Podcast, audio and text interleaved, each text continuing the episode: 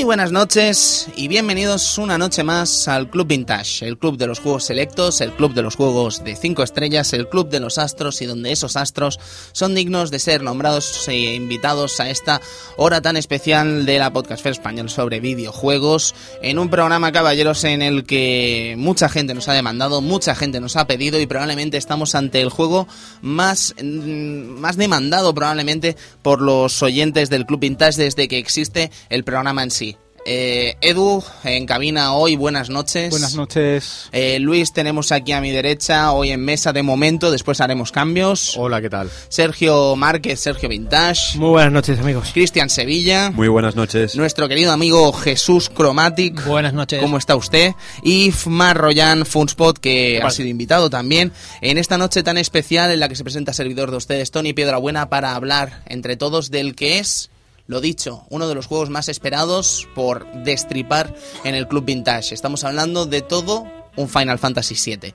Todo un gran clásico de la historia del videojuego y probablemente una de las grandes piezas o probablemente una de las piedras angulares para que el videojuego RPG funcionase en España y, por qué no decirlo, gran parte de Occidente. Eh, discutiremos sobre ello, hablaremos sobre ello, debatiremos sobre ello y, sobre todo, disfrutaremos con ello. Así que siéntense, pónganse cómodos porque nos espera un largo viaje. Hasta ahora.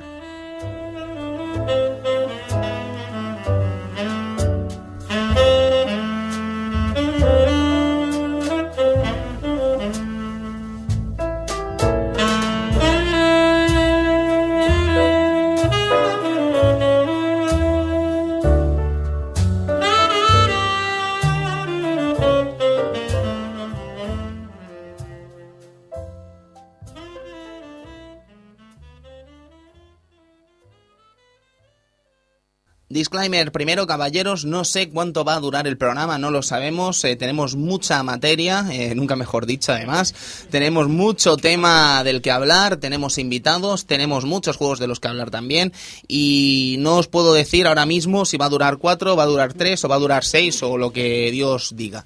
Eh, ustedes ya están viendo el contador de minutos y ustedes lo saben, nosotros no y esa es una de las grandes magias de la radio en lata, así que pónganse cómodos y decirles que esta, que están escuchando ahora, evidentemente, es la primera parte de este programa. Separaremos en dos el programa para que no haya problemas a la hora de escucharlo y que cada uno pues eh, pueda mm, descargar el programa de una manera más eh, óptima porque no vamos a hacer un archivo de 400 megas, entonces casi mejor que la gente se lo descargue de una manera más cómoda desde los medios habituales que ya conocen. Evidentemente, aparte del blog, que volverá pronto, del Twitter y del Facebook, eh, estamos en mundogamers.com donde podréis descargar este especial Final Fantasy VII y evidentemente todos los programas anteriores que se han ido dando en el Club Vintage. Mundogamers.com, además de ofrecernos este servicio, evidentemente es una página de referencia de los videojuegos de actualidad eh, podéis disfrutar de sus análisis, podéis disfrutar de sus noticias y podéis disfrutar de, mi presencia allí, que bueno, que se hace lo que se puede, evidentemente, ante tanto, tanto, tanto crack. Luego recomendaros, evidentemente, también el podcast de mundogamers.com y deciros eso, que visitéis Mundo Gamers y disfrutéis de la actualidad del videojuego con cariño, con trabajo y con mucho esfuerzo desde grandes profesionales de la prensa del videojuego. Eh, y yo y después yo. ya me entienden. Eh, caballeros, empezamos, vamos por faena, amigo Sergio, año 1997. Año 1997 empezamos con un suceso que la verdad que no gusta recordar, pero era un suceso un poco que nos marcó a todos. Era el grupo terrorista ETA. Asesinaba a Miguel Ángel Blanco, aquel concejal mm. del PP de la población de Hermoa. Eh, un secuestro que duró tres días y que acabó con el final que todos sabemos. Con drama, sí, con sí, drama. sí. Así que... ¿Te acuerdas, Edu? Estábamos juntos cuando supimos la noticia por la tarde, allí caminando sí. por la Sinia. Terrible. A mí me pilló en el casal también. Era, no sé, estábamos todos en grupo y fue muy sucio. No, no sí. gustó de, no, no, evidentemente. de recordar. Así que pasamos al suceso deportivo que es un poco más desenfadado. A ver. Y va con la, el final de la Liga Europea de Fútbol Americano, donde, donde bueno, se llama también World League, eh, que enfrentó a los Barcelona Dragons contra los Rainfire. Qué grande, eh, los Barcelona Dragons. Barcelona Dragons. Angoy, ¿eh? Angoy. ¡Oh! Boy. madre mía. Sí, Barcelona Dragons fue maravilloso hasta que le pusieron cierta mancha en la camiseta con un escudo de un equipo llamado Fútbol Club Barcelona que no pintaba nada. Bueno, el Perdón, caso... el- ya saben mi ya saben mi DNI, caballeros. Socio caso- 34.700 del español, pues no voy a ¿Qué vas a decir? Es lo que hay. El caso es que ganaron los Barcelona Dragons por 38 a 24 y esta fue la única, la única final que, que ganó este, este equipo catalán. Así que ahí está. Bueno, catalán, que no había ni un catalán. Pero bueno, se llaman Barcelona estaba. Eh, Tampoco sé si era catalán, ¿sabes? Era el cuñado de Cruyff. Tú lo has dicho. El caso es que la película, teníamos un peliculón que me he querido marcar aquí con Starship Troopers, ¿eh? Starship Troopers, Oh my eh. God. Hay discusiones sobre esta peli. Hay ¿Cómo, mucha gente que no le gusta. ¿Tú te lo puedes creer eso? No, no, no, no. Yo es creo- mala gente, seguro. Mala persona. Mala persona, tú O has dicho. hay dos tipos de malas personas, las que no le gusta Metal Gear Rising y las que no les gusta Starship Troopers. Starship Troopers, tú lo has dicho. Y luego están las que no les gusta ambas. Sí, y después están los son, que... son los- enemigos. Exacto, ¿Sabes? después Van los con que- bigote y parche. ¿Sabes? O sea, es que no, Son no gente con ser. corbata muy seria, muy gris. El caso es que Paul Verhoeven dirigía este peliculón eh, con dos bellezones, eh, Dina Meyer y Dennis Richards, y Casper Van Diem, que ahí también estaba el tipo. ¿no? Vaya Casper, ¿eh? Un peliculaco. Eh, como disco he señalado eh, Blood on the, on the Dance Floor de Michael Jackson, impresionante, con ese temazo de Ghost, eh, que un vídeo en la línea de, que nos tenía acostumbrado Michael Jackson, ¿no? Dirigido por Stan Winston y... Stan Winston, ¿eh? Stan Winston, efectos especiales de Hombre, Terminator 2. y Aliens, y Predator, y- Pues ahí estaba con Ghost, el tipo. Stan Winston, tío. Y otro disco que me quería marcar, te lo dedico a ti, Cristian, Spice Girls, Spice Worlds, tío. Y you, you wanna be my lover. Ahí estamos. Es que, claro, es que claro, aquí, aquí hay una diferencia generacional maravillosa entre Sergio Márquez y yo. Y claro, él lo ve con cachondeo y yo lo veo con admiración. No, no, eh, cachondeo, ¿no? Que marcó, o sea, yo las cosas como son. Eh, Todo el mundo, ¿lo ves? He dicho Girls, todo el mundo... Claro, Victoria. Victoria, Adams. No Beckham, no, Adams. Tío. A que si Yo era digo New, Victoria, ¿eh? A que si digo New Kids on the Block no os acordáis. No, no, no. ¿Lo ves? No. No era, no era- tú sí, tú sí, Fud, no sé. Yo también me acuerdo de New Kids on the Block, ¿eh? Y Boys. Sí, sí, sí.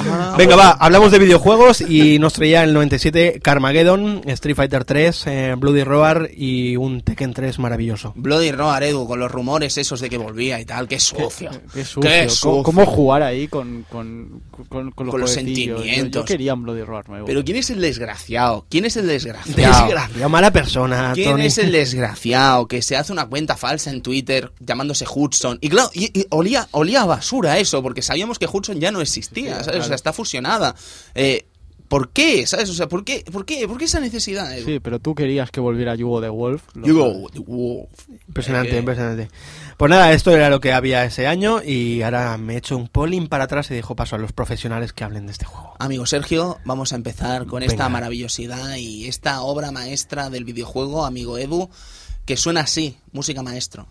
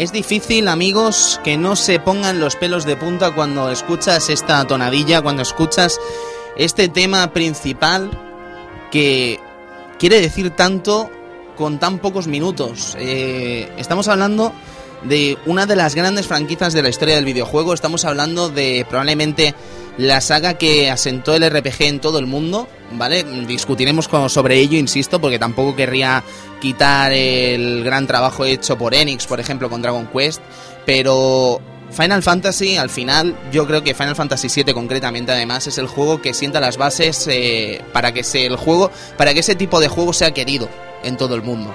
¿Sabes? Ya no digo que sea mejor o peor que otras cosas, eso no lo voy a decir yo.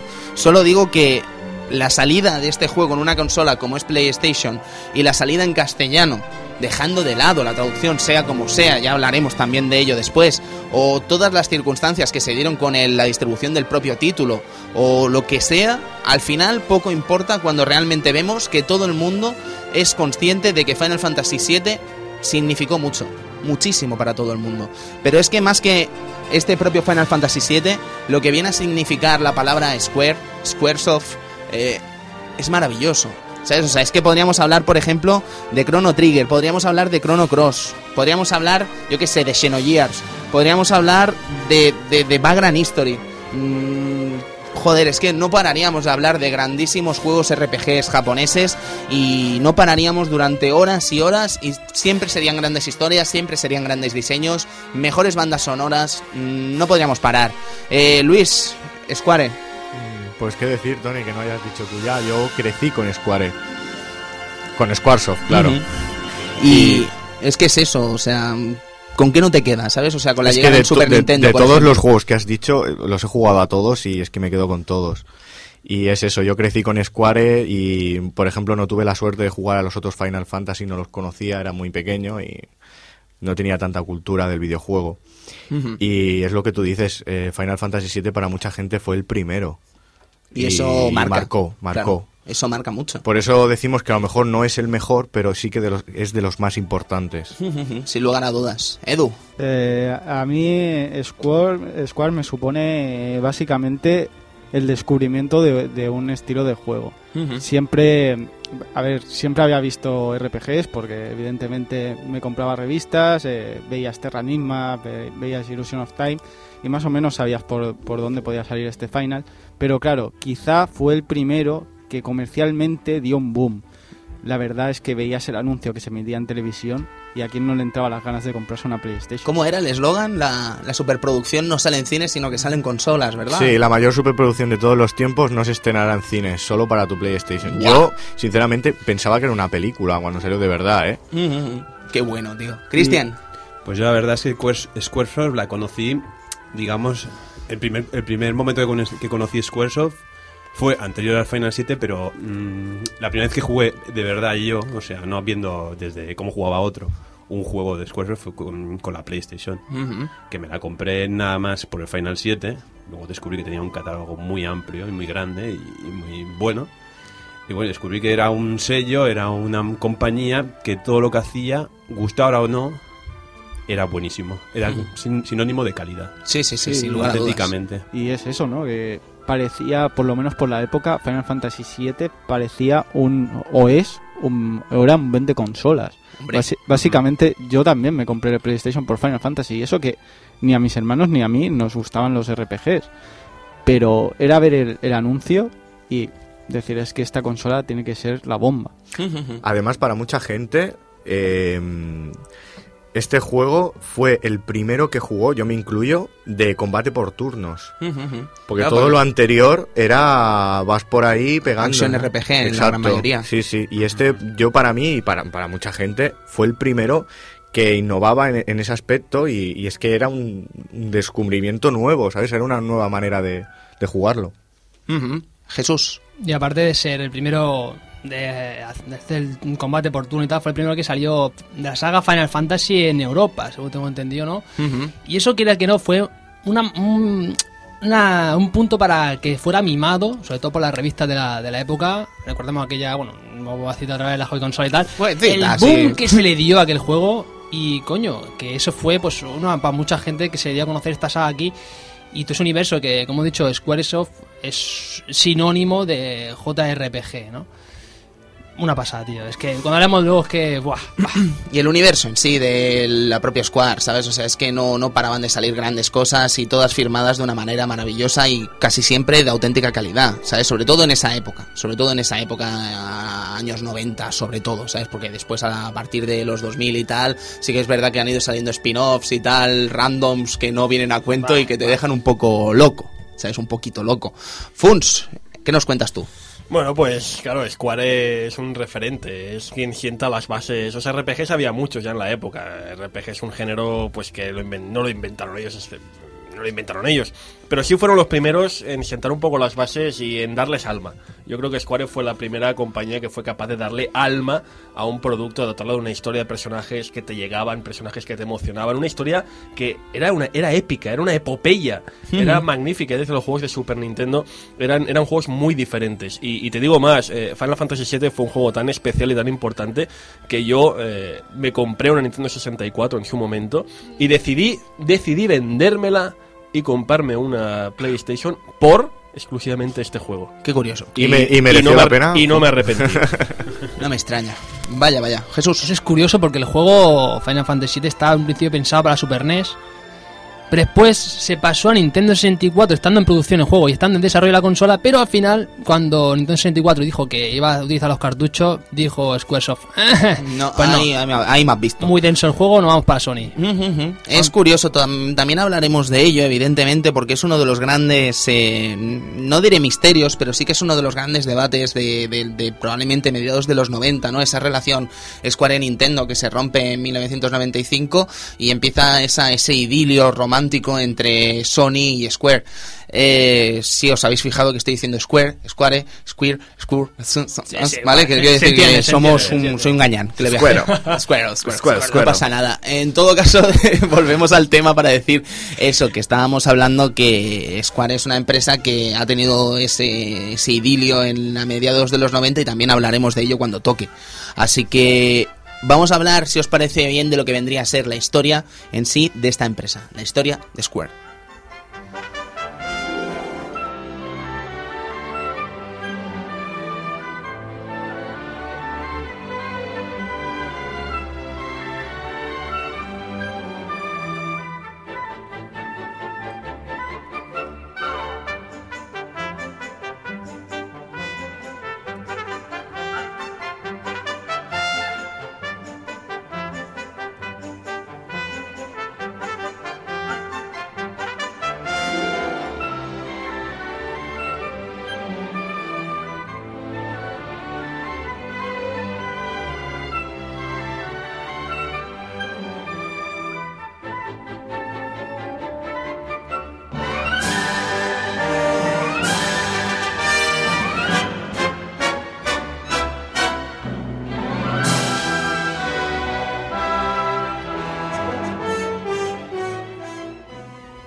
Pues tenemos que viajar a 1983 a Yokohama a una empresa llamada Denjusha. Eh, Masafumi Miyamoto es el que crea Square a partir de esta empresa Denjusha, una empresa electrónica de, suplementos electrónicos, quiero decir, no de, de que hicieran eh, cosas electrónicas, sino que era electricidad pura y dura. Es una cosa muy curiosa que a mí me ha dejado un poco loco al, recor- al conocer este dato.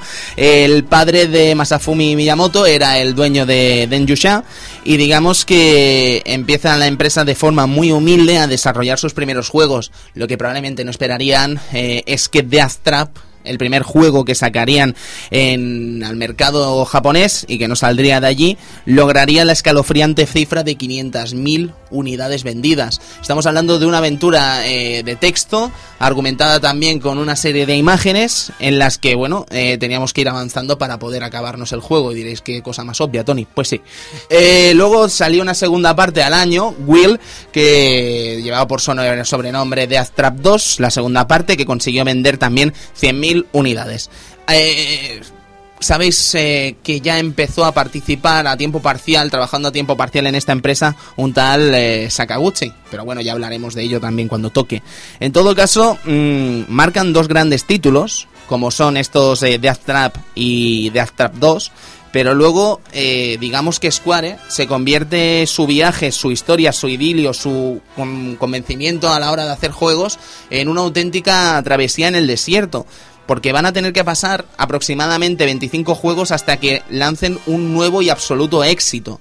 Eh, entre esos 25 juegos que se contaban, pues por ejemplo, el lanzamiento, el primer lanzamiento que tienen a Nintendo Entertainment System, a la Famicom allí en Japón, en 1985, de un juego llamado Texder, o Texder, me vais a perdonar también la traducción, eh, cómo nombro este juego.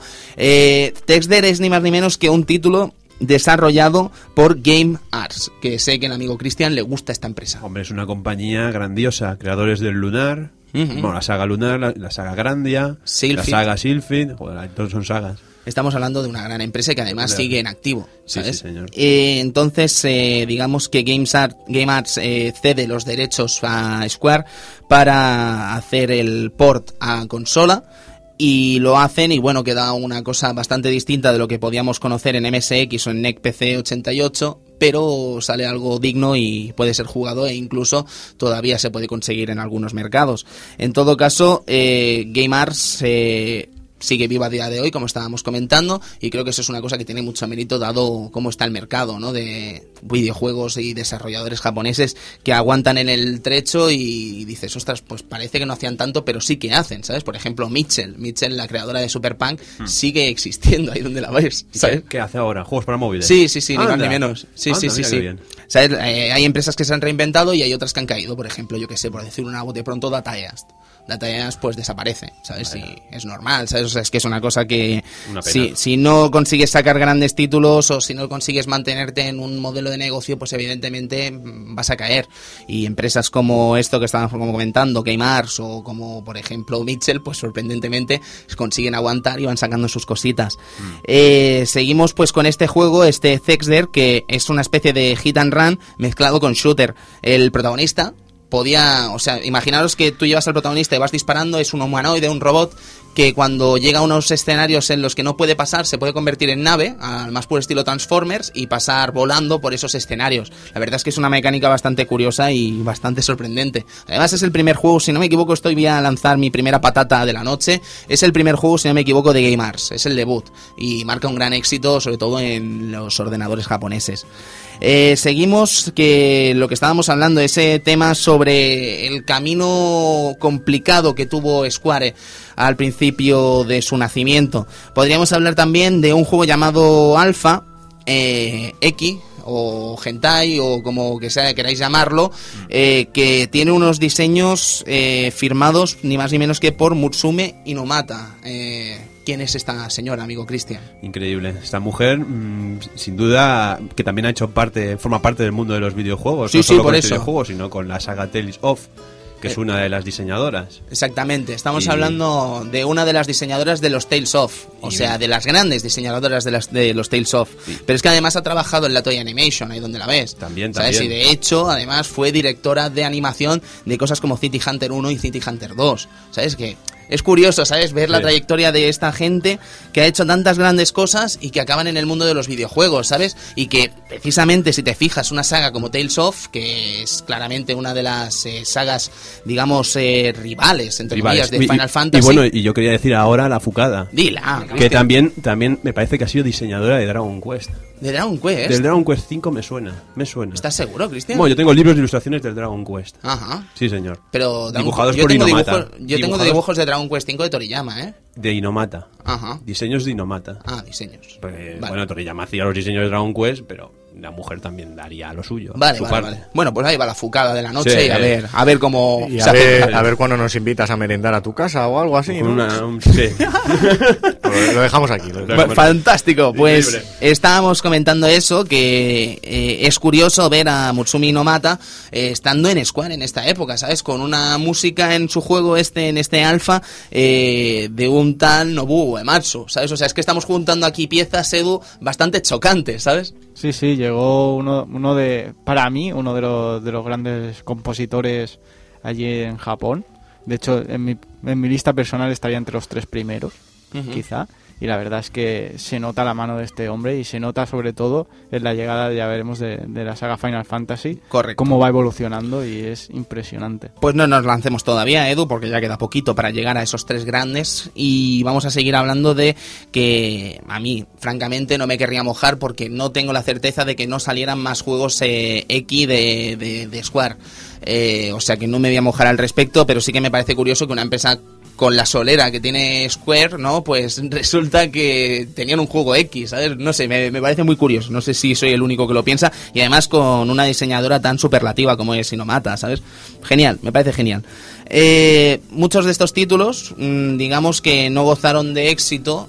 Y ya os digo, salieron pues una veintena de títulos tranquilamente hasta que se dieron cuenta en 1986 primero que se independizan de Denjusha y segundo, que empiezan a tener serios problemas para subsistir y sobrevivir como una empresa propia. Eh, sí que hay algunos éxitos, por ejemplo, Rat Racer en 1987, el juego de coches ese famoso de Nintendo Entertainment System, pues es un éxito y sale fuera de Japón.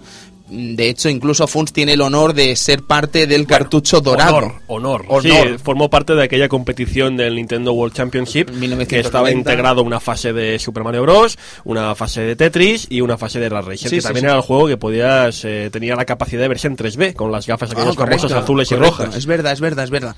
¿Sabes? Entonces, claro que hay juegos que tuvieron la suerte de salir del país y evidentemente eso se traduce siempre o normalmente se traduce en dinero.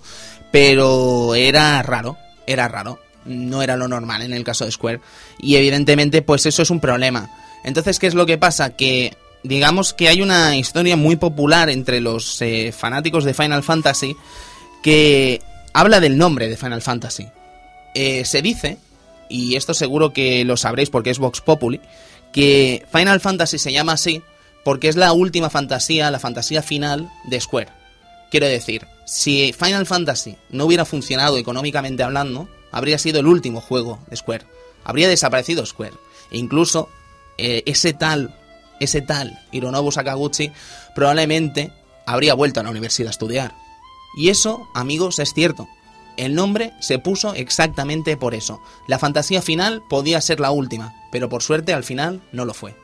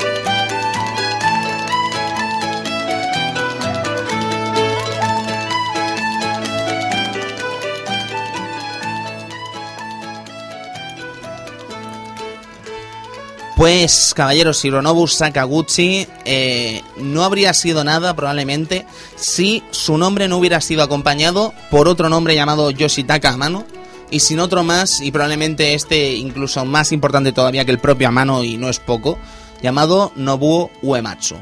Yo creo, y a veces me sale mal desde el Club Vintage hacer esto, porque parece que- que cargamos el peso de las grandes franquicias a solo una persona, o en este caso a tres, y eso a veces no es justo.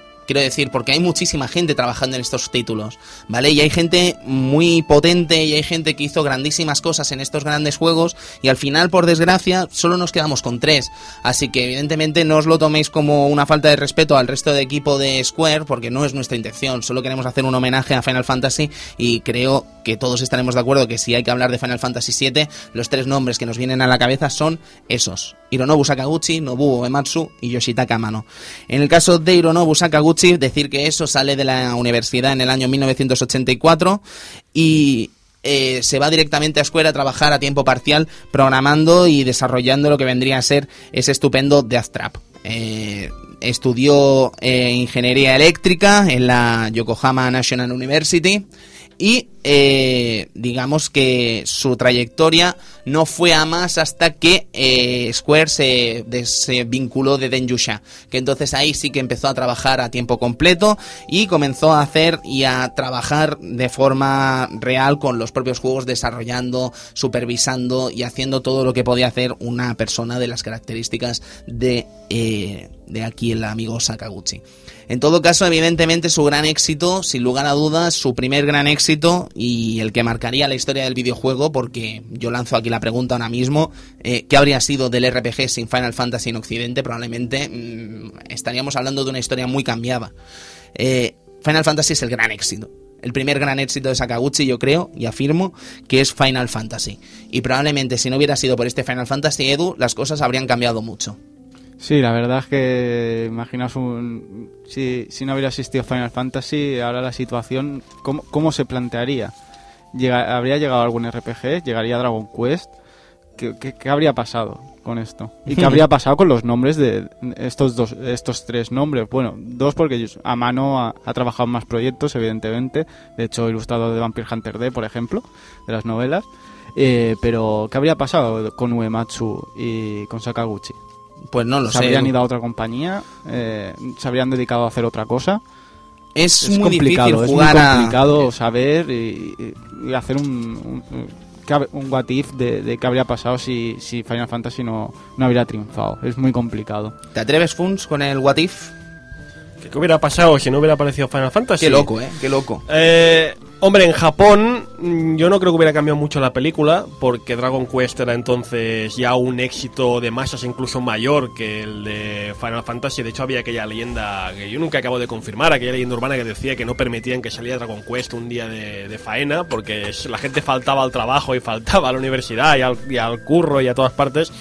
En Japón no hubiera- yo no creo que hubiera cambiado mucho la historia, lamentablemente para estos dos grandes, eh, estos dos grandes como son Amano ya no, pero no hablo de Amano sino de Nobuo Matsuda y Shitaka, ay, de Sakaguchi, hubieran acabado en otros, en otros entornos profesionales sin duda. En Japón hubiera cambiado mucho la cosa. Lo que sí que hubiera cambiado radicalmente es lo que hemos dicho en Occidente. Hubiera cambiado muchísimo, porque sí, los juegos de Enix como Dragon Quest fueron un éxito en Japón, pero por alguna extraña razón no nos llegaron a nuestro, a nuestro país, a nuestro continente hasta muchos años más tarde. Pero con muchos, lo cual, muchos, ¿eh? con lo cual, sin, sin una Square que en los 90 nos hubiera educado, porque es lo que hicieron, sin una Square que en los 90 nos hubiera educado en el buen RPG, en el RPG de calidad, el, el exquisito, mm, quizá el- la PlayStation, incluso te diré, para mojarme ya, what if a saco. Sí, venga, va. Eh, puede que incluso la PlayStation en Europa no hubiera sido el gran éxito que fue, porque no hubiera tenido ese título revulsivo que es un Final Fantasy VII. Hubiera Claro, parecido un, Ni el 8 ni el 9, ni ¿sabes? el Que 8 ni el también. 9. Claro, en Japón no sé, yo creo que no, pero en Europa y en América la cosa hubiera cambiado muchísimo. Sí, sí, sí.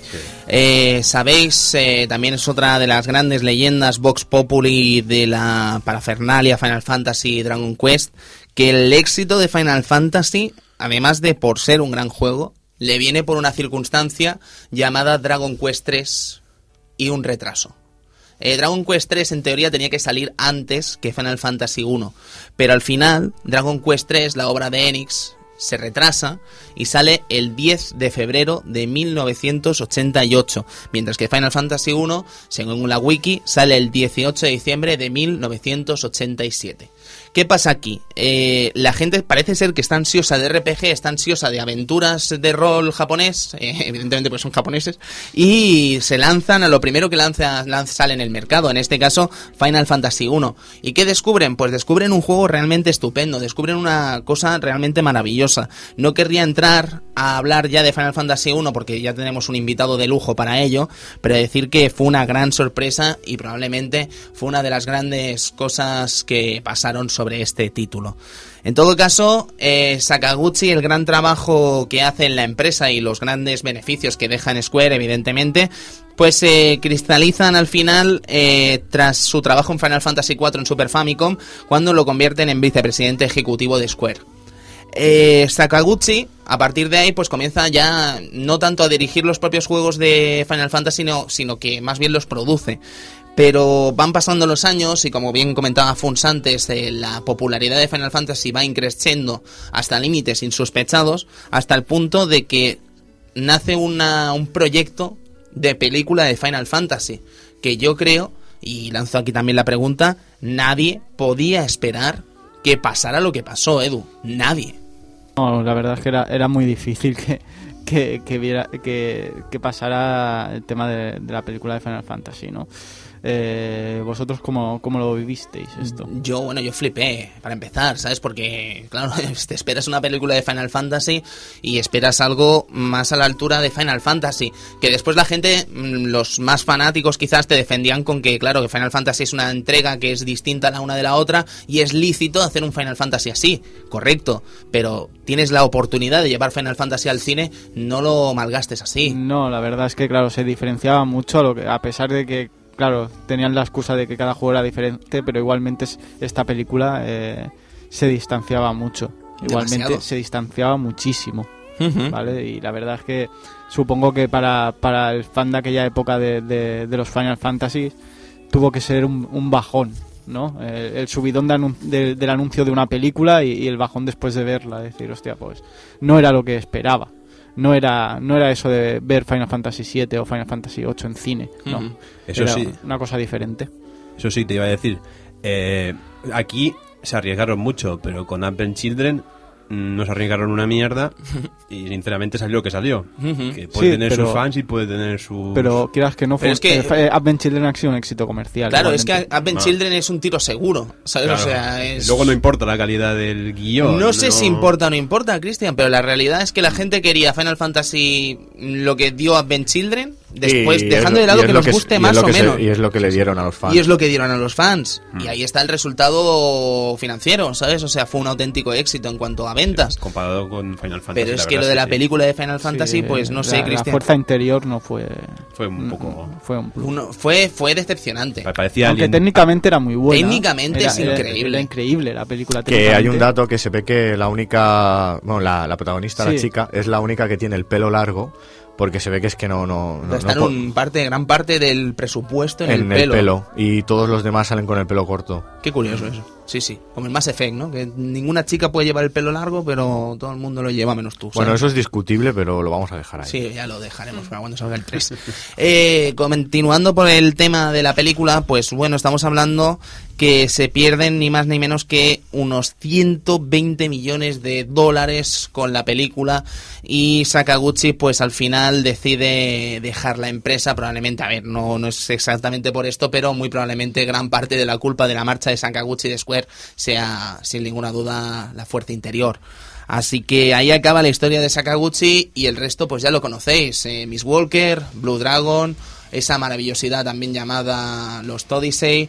Tenemos también ese Last History que va a salir ahora y me estoy dejando el de Nintendo DS que ahora mismo no me acuerdo. Ash. ¿El Ash? Ah, El Ash. El Ash, pingüino, sí. ¿no? Qué bueno el Ash, tío, es verdad. Lo borré de mi mente ese juego, no, no sé ni cómo está. No tuvo mucho éxito en Japón. ¿Verdad que no? No, no se vendió na- nada. Hola, qué curioso. Pues mira que tenía un tema... Tenía buena pinta, Y, ¿eh? y El Ash. el- y los dibujos también eran muy bonitos. los Hola, diseños. es verdad, qué curioso, no me acordaba yo de Lash. Pero en todo caso, esa es la historia a pinceladas de Sakaguchi y evidentemente irá saliendo este protagonista a lo largo de los próximos eh, minutos barra horas de programa, o sea que no se preocupen.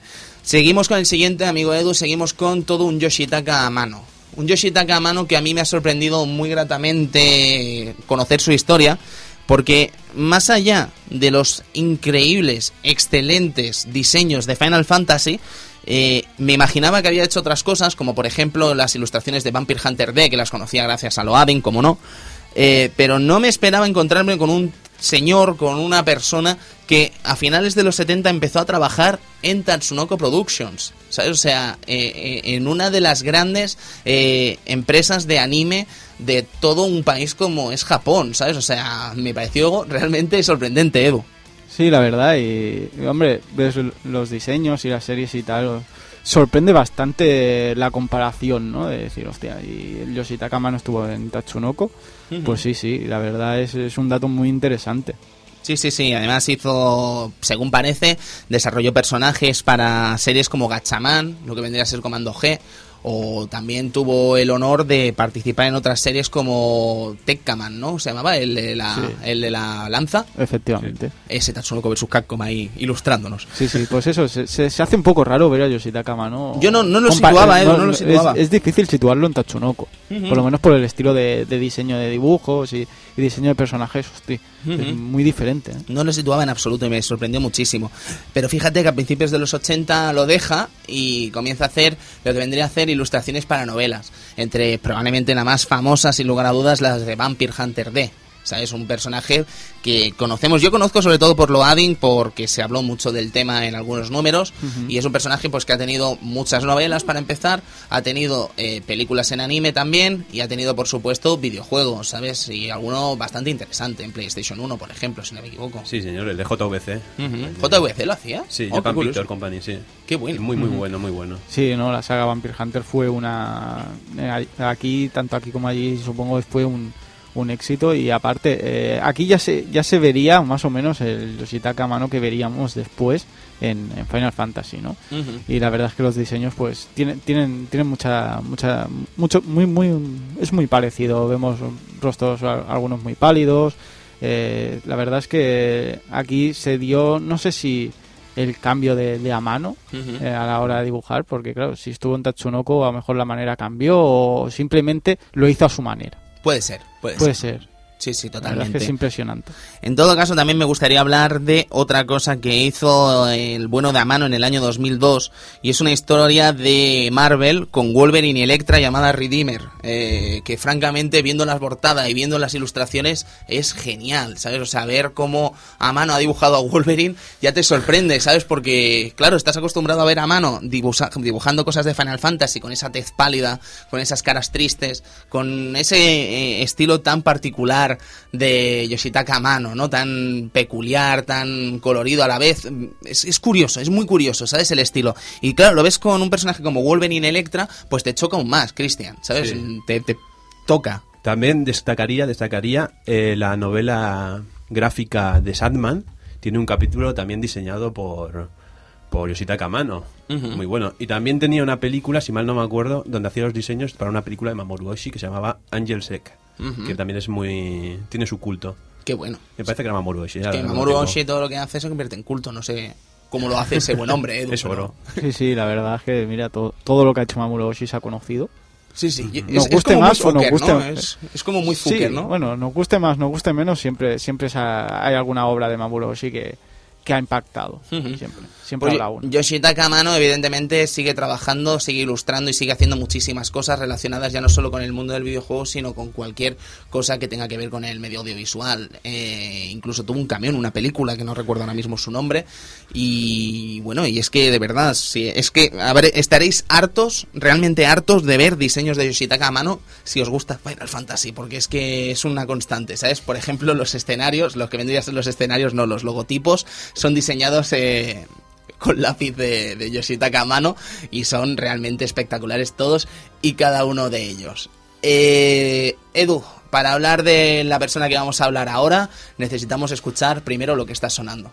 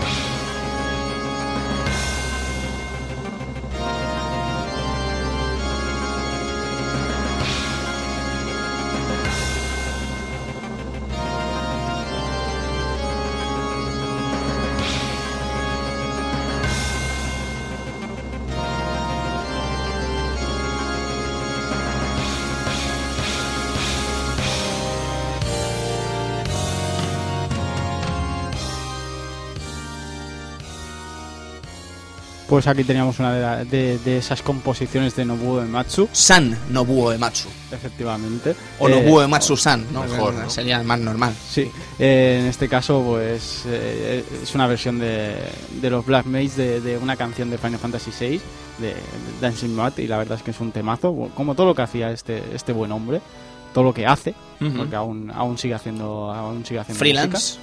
Exacto. Y la verdad es que la carrera de Nobuo Ematsu es un poco, yo diría un poco extraña, ¿no? Eh, porque en realidad al principio parecía no interesarle mucho la música, pero aprendió a tocar, mira, el piano y la guitarra por él mismo. Ah, Dicen que influenciado por el Ujú. no sé hasta qué punto, empezó a tocar la guitarra y, y el piano y empezó a trabajar también en una, en una tienda de, de instrumentos musicales allí en Japón. Y a partir de ahí eh, también tocaba en una en un típico, típica banda independiente. Y Gente de Square pues se fijó en él y fue a buscarlo a la tienda y le propuso trabajar en, en un juego. ¿Vale? Este juego sería el Genesis. Eh, hizo la banda sonora y tal, y más o menos lo iban contratando para, para hacer la banda sonora de, de los juegos de Square. Pero la verdad es que la fama no le llegaría bien bien hasta este, hasta este Final Fantasy 1, donde Square triunfó y evidentemente Uematsu eh, se subió a, una categoría impresionante en lo que sería composiciones, tanto que ya le, le- hicieron hacer las bandas sonoras que todos conocemos de Final Fantasy 1 al 10. A mí, Edu, me pareció una cosa histriónica preparando el programa. El conocer que Square hizo un juego en 1900, eh, miro la chuleta, 1987, sobre aliens, ¿vale? O sea, la, la- la- la película de James Cameron, eh, programado por Sakaguchi, o sea, de- desarrollado por Sakaguchi, y con la banda sonora de Nobuo Ematsu. ¿Vale? Pero o sea, estamos hablando de Ripley, estamos hablando de Aliens y estamos hablando de Nut. ¿Sabes? O sea, es que es una cosa que, que, claro, la ves y, y- y además un fanático de, como yo de Aliens, ¿sabes? O sea, me quedé loco, ¿no? De, hola, ¿esto qué es? Y bueno, el juego la verdad es que no parece la gran cosa, ¿sabes? Ahora vendrá Speedy y nos dirá que era la bomba y me callo, ¿no? Pero eh, en todo caso, la verdad es que lo que vi no me sorprendió, pero sí que me sorprendió la circunstancia de que sea Square, que sea Nobuo y que sea Sakaguchi con una licencia como Aliens en MSX, ¿sabes? O sea, realmente estupendo.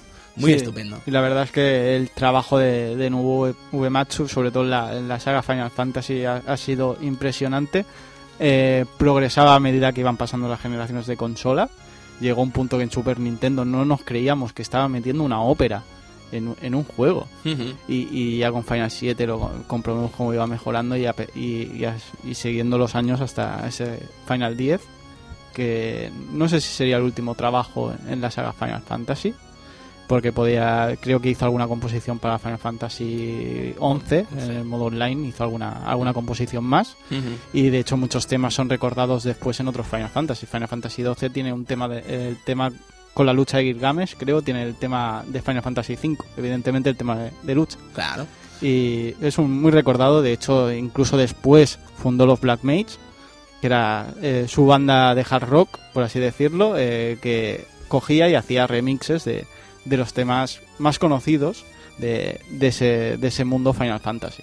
De hecho, muchas de las bandas sonoras que escucharéis ahora mismo eh, son, son de Nobuo Uematsu, todas versiones, porque él también hace, hace entra muchas veces en conciertos que hacen en Japón.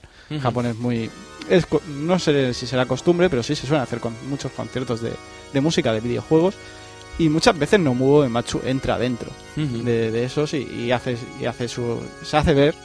Y la verdad es que los Black Maze, por ejemplo, es el que toca el órgano, es el que toca el piano. Evidentemente empezó a tocar el piano, pues ahí lo veis, haciendo los, él mismo los arreglos y él mismo tocando el piano. Y la verdad es que es impresionante. Este hombre, ya viendo la música que hace en Final Fantasy, la música que, que transforma después en Black Mage, que seguramente ha tocado muchos palos, ha, ha tocado muchos temas, muchos tipos de música, y la verdad es que lo hace impresionante. Es un auténtico crack. Eh, también un poco siguiendo la estela de Sakaguchi, también abandonó la empresa y se convirtió en freelance, lo cual no le impide, por ejemplo, si quisiera trabajar con la franquicia que le ha dado la fama, pues no es un problema. Eh, ha tenido temas como, por ejemplo, con el Super Smash Bros. Brawl, la introducción, ¿sabes? Eh, es- Está firmada por su batuta y se nota, ¿sabes? Y O bueno, sea, de, de hecho, Advent Children, que fue después de que se fuera, la banda sonora suya. Los Ujú. arreglos son suyos también. Sí, sí, sí, bueno, y además es que la Ben Children nos puede gustar más o menos, pero lo que es la banda sonora y la calidad técnica es para quitarse el sombrero en ambos apartados. Pero lo que estamos tratando ahora, que es la banda sonora, evidentemente, aunque dejara Square Enix, es, es, eh, a Square, Ujú. es freelance y ahí se nota. Sí, sí, sí, auténtico 10 y probablemente, y yo lo lanzo ahí, si no el mejor, uno de los mejores compositores del videojuego actual. Y eso no es poca cosa dada la calidad que hay ahora mismo.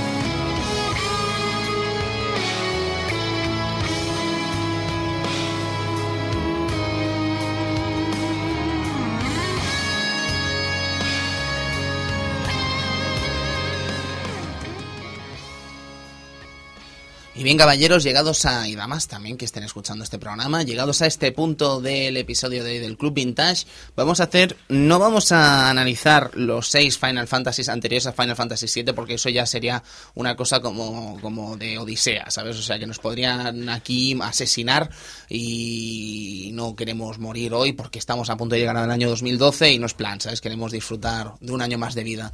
Eh, no me lío más, quiero decir que vamos a hacer un pequeño repaso de ellos, de los seis juegos. Vamos a hacer sobre todo un repaso musical.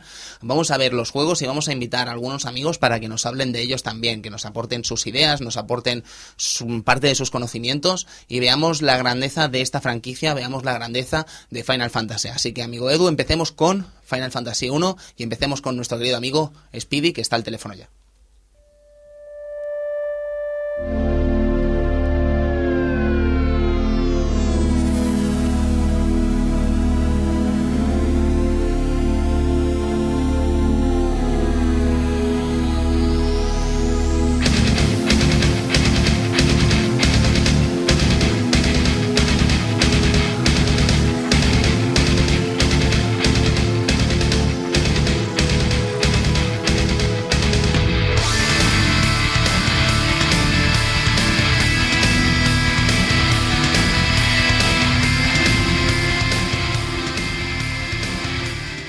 Querido amigo Speedy, buenas noches, felices fiestas. Muy buenas noches, felices fiestas, compañero. ¿Cómo está, caballero? Pues muy bien, aquí sentado escuchando, básicamente. Ah, maravilloso, maravilloso. Eh, ¿Nos confirmas lo del Aliens de MSX? Eh, correcto, correcto. No, no era gran cosa, ¿no? El japonés. Mm, a ver, para lo que había, o sea, realmente tenía sus innovaciones, porque te encontrabas un arcade de acción con scroll de pantalla en MSX y demás, y y dice uno, bueno, no, no, no, es habitual, ¿no? Así toparte con un juego así. Pero... y, supongo que lo que vendría a ser la reina alien tan gigantesca también tuvo que ser un punto, ¿no? Bueno, cuando veías las primeras fotos en las revistas japonesas flipabas, ¿sabes? Alucinabas. Cuando la veías moviéndose ya no tanto, ¿sabes? sí, la verdad, y además la mecánica de la Reina Alien, no, no hablo porque la haya jugado, evidentemente, hablo porque lo he visto en un vídeo, y, y, la mecánica dices, joder, vaya Reina Alien más cutre, ¿sabes? a la hora de moverse y a la hora de atacar, ¿no? Y más después de conocer la magna obra de James Cameron. Pero en todo caso... Sí, perdona, Speedy. No, te iba a decir una tontería, que, le quitas el sonido al juego y a la reina alien le pones un chiste de chiquito de fondo, se mueve como chiquito. Ni más ni menos, un pasito para adelante, otro pasito para atrás, un saltito y venga, vámonos para atrás sacando la lengua. Pues, amigo Speedy, Final Fantasy 1, historia del videojuego, probablemente 1987, versión en NES y unos añitos después, eh, dos o tres, si no me, tres añitos después, si no me equivoco, en MSX. Eh, ¿Qué nos puedes contar de esta obra? Pues en lo que a mí respecta, puedo contaros que yo la descubrí en MSX. O sea, yo tardé un poquito más en, hacerlo, pero, pero lo que es en su primer momento no, no supuso, desde luego, una revolución, ¿no? Con respecto a lo que había. Había obras de, de rol y tal que eran mucho más hermosas en general, ¿no? Pero se da la situación que yo, yo, yo creo que haciendo así un poco de, de demografía de, de, lo que había ahí en el público japonés y tal, me parece a mí que el tema de de, la épica y, ese, ese tema espacio-temporal de viajar al tiempo y todo eso como pasaba en la, un poco en la recta final del juego y tal, yo creo que eso enamoró bastante a la, al japonés fantasioso, ¿sabes? Y bueno, evidentemente no sé si estarás de acuerdo con el tema este de Dragon Quest 3 y su retraso, ¿sabes? Pero yo creo que eso aupó también un poco a las ventas, que si no me equivoco fueron medio millón de unidades en Japón que no es poca cosa en esa época. Pero claro, si hubiera salido Dragon Quest 3 antes, yo creo que otro gallo habría cantado. Sin duda, sin duda. Eh, el público japonés es que tenía. es, que es increíble el hambre de juego de rol. Sí, sí, sí, sí. Eso era asombroso. Hay una cosa que mm, estoy seguro que la leí en Loading en su día, ¿sabes? Que comentaban que Dragon Quest, eh, los bordes de los mapas eran totalmente cuadriculados, mientras que los de Final Fantasy 1 estaban redondeados. Y eso es una cosa que gustó mucho en cuanto a diseño allí en, en territorio japonés. Y es una de las cosas que, se, que gustaban. Exacto, exacto, exacto. Era, era, o sea, lo habitual era encontrarte siempre esos mapas súper, súper cuadriculados. que, o sea, que siendo sinceros, al, menos yo, yo que importaba material de MSX y tal, y te encontrabas eso siempre, esos pedazos de mapas cuadrados, te daba una sensación de poca, poco natural, ¿sabes? De poca naturaleza. Sí, no, no, totalmente de acuerdo. Te tomas eh, eso de repente y dices, oh, redondeces. En todo caso, Speedy, una cosa que pasa, eh, y además con Metal Gear hasta cierto punto también, porque mm, Metal Gear, no, no lo digo por nosotros, evidentemente, pero no es raro la mucha gente cree que Metal Gear 1 salió en NES y no en MSX. Gente que no tiene por qué saberlo, ¿sabes? Porque no le interesan tanto los videojuegos y tal. Pero sí que parece que todo el mundo obvia que Final Fantasy no solo salió en NES, sino que además salió en MSX. Eso es una cosa que me parece muy curiosa, ¿no? Que a pesar de que ahora es muy fácil informarse, a pesar de que ahora es muy fácil saber estas cosas y tal, la gente todavía como que no lo ha asimilado, ¿no? No sé si me explico por dónde voy. Sí, sí, perfectamente. Pasa un poco como lo de lo de Castlevania y todo eso, ¿no? En su momento, pero pero sí es que lo, que lo que la gente no sabe que el MSX en esa época, en finales de los 90, a partir del 87 así aproximadamente, eh, eso era un caldo de cultivo de, juegos de RPG brutal, brutal. Pues también estaban los Dragon Quest, si no me equivoco, ¿no? Eh, sí, sí, salió, o sea, los Dragon Quest, Dragon Slayer de la propia Square, eh, los Zack, eh, el Frey, que es una maravilla, te encontrabas barbaridades. No, no, por eso te digo, ¿sabes? Que parece que la gente se olvida un poco de ese espectro en MSX y no sé, me parece un poco injusto a veces, ¿no? Que quizás se, entiende, se entiende porque la mayoría no salieron de Japón. Claro, por supuesto, sí, sí, pero claro, ahora con la manera de comunicarse y tal, que sería mucho más fácil, pues me sorprende, solo es una pequeña random cosa que se me ocurre. Pues si te parece bien, Speedy, vamos a avanzar un año y vamos a hablar de Final Fantasy 2. Pues avanzamos un añito.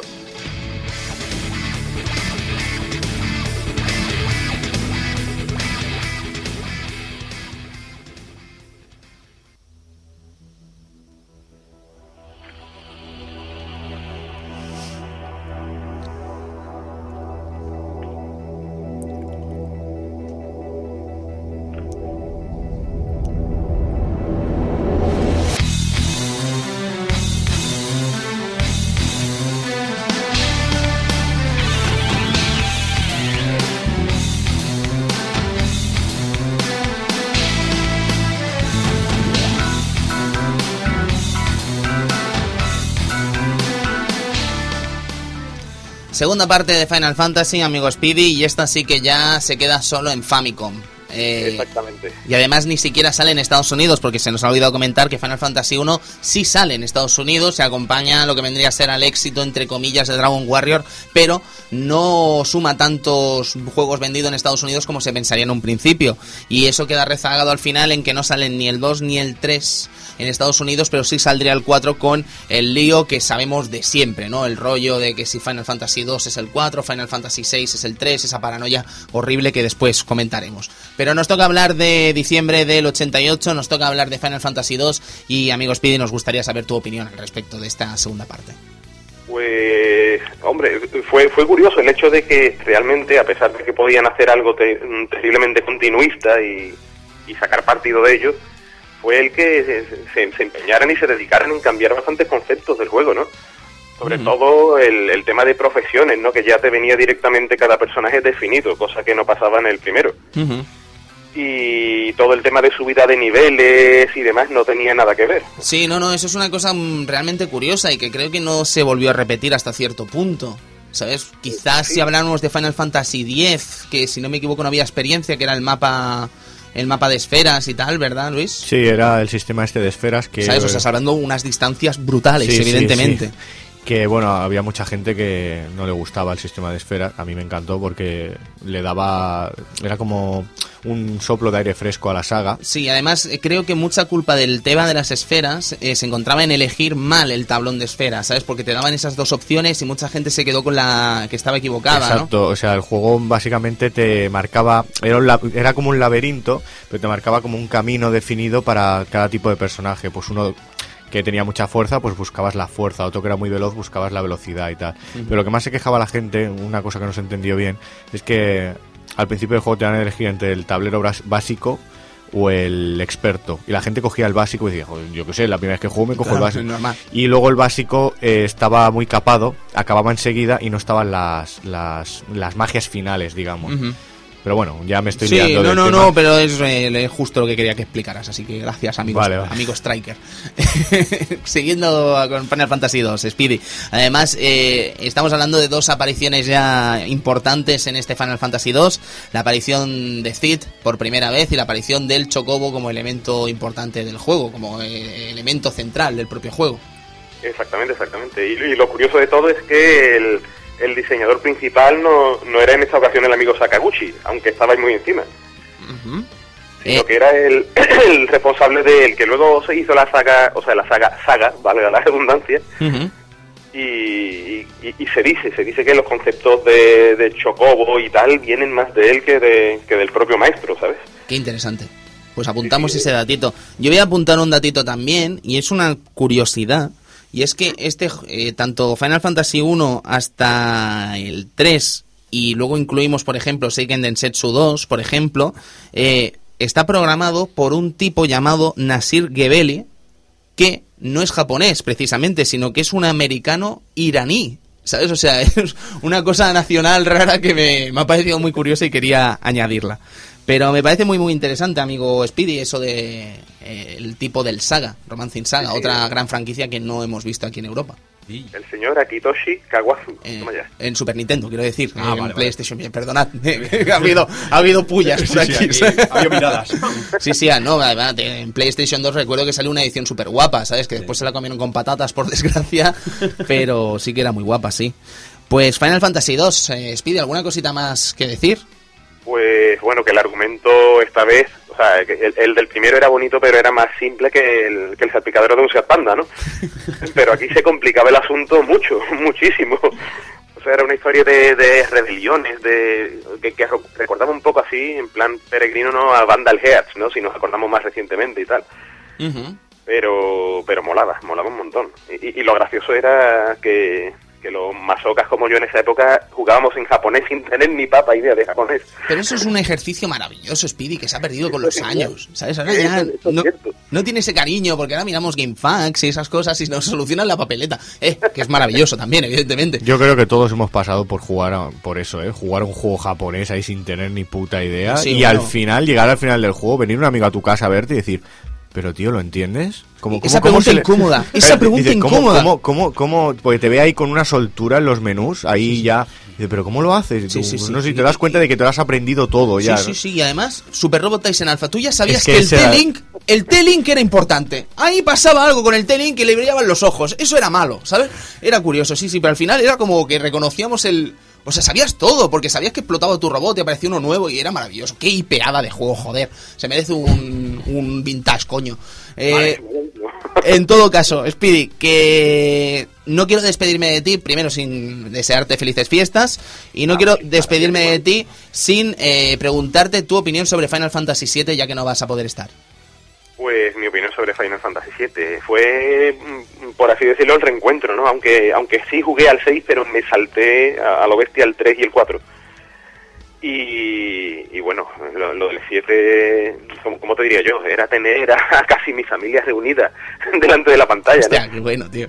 Siempre mi- mis hermanas así, a ver, a ver qué pasa, a ver, uy, que se disfraza de mujer, uy, que era alucinante. Un tanga. Y Genial. tuve, tuve el gran problema de, de que, que eso me, me- me supuso un dolor de cabeza, de que lo presté sin haberlo acabado y cuando me lo devolvieron a los meses, que, que en mayúsculas, ¿sabes? No, no sabía ni por dónde ir, macho.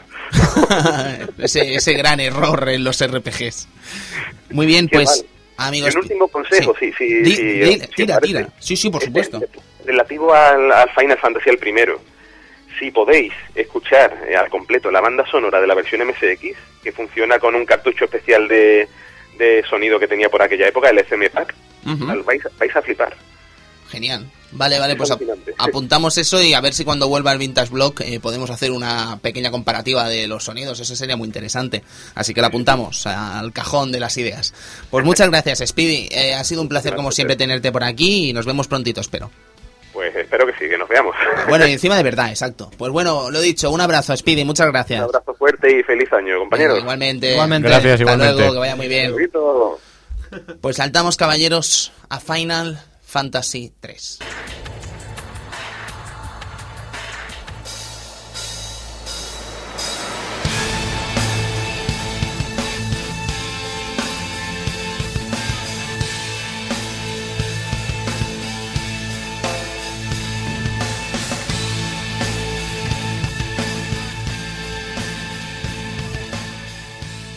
Pues Final Fantasy 3 eh, cambia lo que vendría a ser la fecha y ya no sale en diciembre de ese año, sino que sale un 27 de abril de 1990 y no, tampoco sale en Estados Unidos. Como particularidad lo que comentábamos a micro cerrado, básicamente que vuelven los jobs y mejor que nunca, con muchos jobs, eh, muchas maneras de tunear tus personajes, muchas maneras de cambiarlos y muchas maneras de hacerlos funcionar como a ti te plazca, ¿sabes? Eh, da mucha variedad y además... Eh, lo que da también es que mucha rejugabilidad a la hora de disfrutar de un título como es Final Fantasy 3 que probablemente, y creo que estaremos de acuerdo en esto, es uno de los más desconocidos de la saga. Y si no hubiera sido por la edición de Nintendo DS, otro gallo cantaría con este Final Fantasy 3.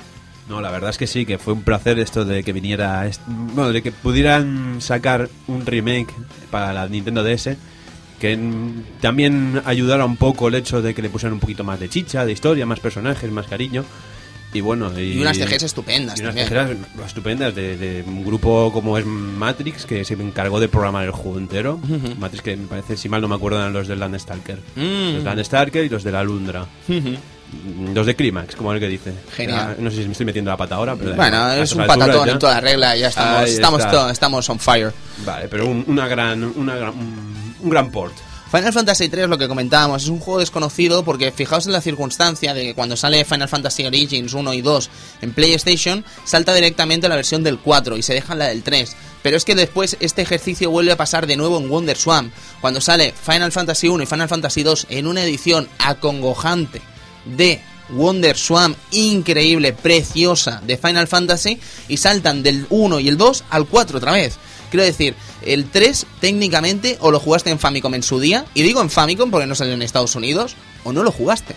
¿Sabes? Y si no hubiera sido precisamente por esa edición en Nintendo DS, pues probablemente estaríamos hablando de uno de los Final Fantasy más desconocidos. Y precisamente esa es la gracia de Final Fantasy 3 en Nintendo DS, que nadie lo conocía. Y quizás, y digo quizás, y abro el debate de nuevo, eh, hubo mucha decepción porque creo que nadie esperaba encontrarse un juego así del, quiero decir, del pueblo llano, ¿vale? O sea, nadie esperaba encontrarse un RPG tan de los 80, entre comillas, porque es del 90, pero quiero decir tan antiguo, ¿no? tan construido a la antigua, ¿sabes? Con una historia tan construida a la antigua, con un RPG tan construido a la antigua, quizás.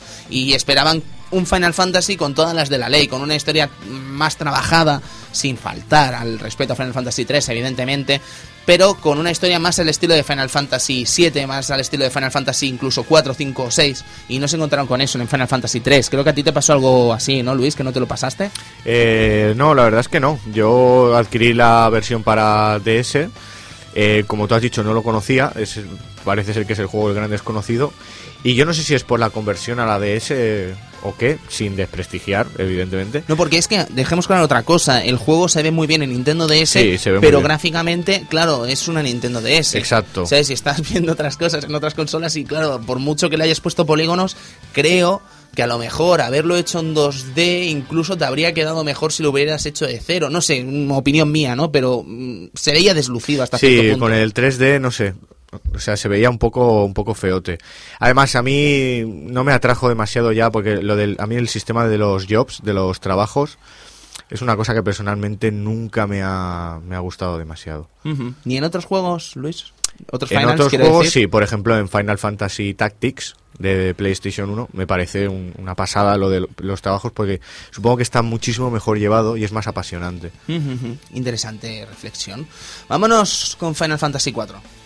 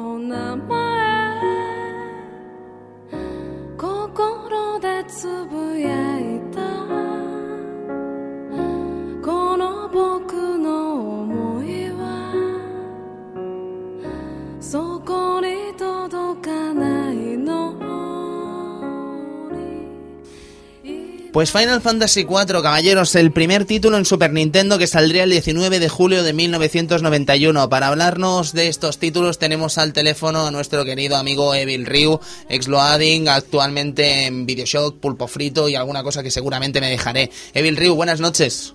Buenas noches, ¿qué hay, Tony? ¿Cómo estamos? Felices fiestas, primero. Igualmente, a todos. Es- Gracias. Gracias. Estamos hablando, amigo Evil Río, de Final Fantasy IV, un juego que además en esta mesa a todos nos gusta mucho, eh, por muchas cosas, y yo creo que una de las principales es por plantar una historia realmente ya, ¿cómo, cómo decirlo sin que suene mal? Porque no me gustaría que sonara mal esto, ¿vale? Pero como más, eh, más contemporánea dentro del RPG japonés, más, eh, más digerible en el sentido de que hay personajes, hay sentimientos, hay muertes muy dolorosas, hay cosas realmente que te tocan la fibra sensible y que te ponen los pelos de punta. Y por ese ejemplo, motivo, ese motivo es para machos, es como, como el puño de la estrella del norte, tío. Sí. Es algo así, tío. Estoy de acuerdo.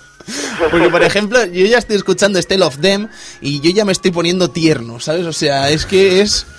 Ah, es que se me ponen los pelos de punta, os lo digo de verdad. Te asocia los pelos que te pongan de punta. Sí, sí, sí. Hostia, sí, me no, has no. quitado de la boca, tío. Porque- ¿El qué? ¿El qué? Los pelos, ¿no? No, quiero decir que es una cosa como eh, el, el momento del juego de esta canción es precioso, ¿sabes? Y no sé, me, me encanta la relación Cecil con Rosa, me encanta Kane, me gustan todos los personajes de este título, ¿sabes? Mm, Los gemelos, es que no sé, Funs, ¿qué nos cuentas tú, por ejemplo, de Final Fantasy IV? Es un juego maravilloso, es un juego fantástico, eh, eh, sentimiento, amor.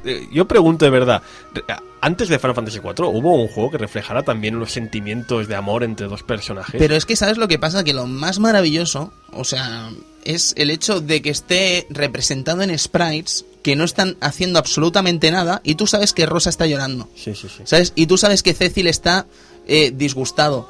Y eso, chicos, tiene mucho, mucho mérito. Y no ¿sabes? o solo sea, eso. hay una narrativa ahí que te explota, que te llena, que te... No sé, es que me vuelve loco. No solo eso, el, el- el duelo interno que lleva el, el protagonista entre la faceta oscura, la faceta la luz, también es de las primeras veces que la vemos en los videojuegos tan bien reflejada, ¿no? Y ves ese combate interno, ese combate interior que no sabe qué hago, sigo por, por la senda que estoy siguiendo ahora, soy fiel a mis principios, es fascinante, ¿verdad? El debate interno, la, la lucha. Claro, porque es que eh, empieza el juego y llevamos un personaje que en teoría es, está en el, en el lado del mal, en el Claro, lado pero- malvado. no, Pero él no lo sabe, claro. él se piensa que está haciendo el bien. Ah, Él va de negro, va de oscuro y De piensa... negro, de oscuro. Mira, yo sinceramente cuando vi cuando la primera escena que está en, en el, en el avión y, y veo al protagonista, a Cecil, con una armadura en forma de Bahamut, dije, madre mía, este juego me va a encantar. Me va a volver loco. ¿Qué nos cuentas tú, amigo Bill Muy- mira, eh, es que es como dice, como decía Miyamoto, que buscaba en el Zelda que, que, te- que crecieras al lado de los personajes y es un juego en el que creces al lado de los personajes.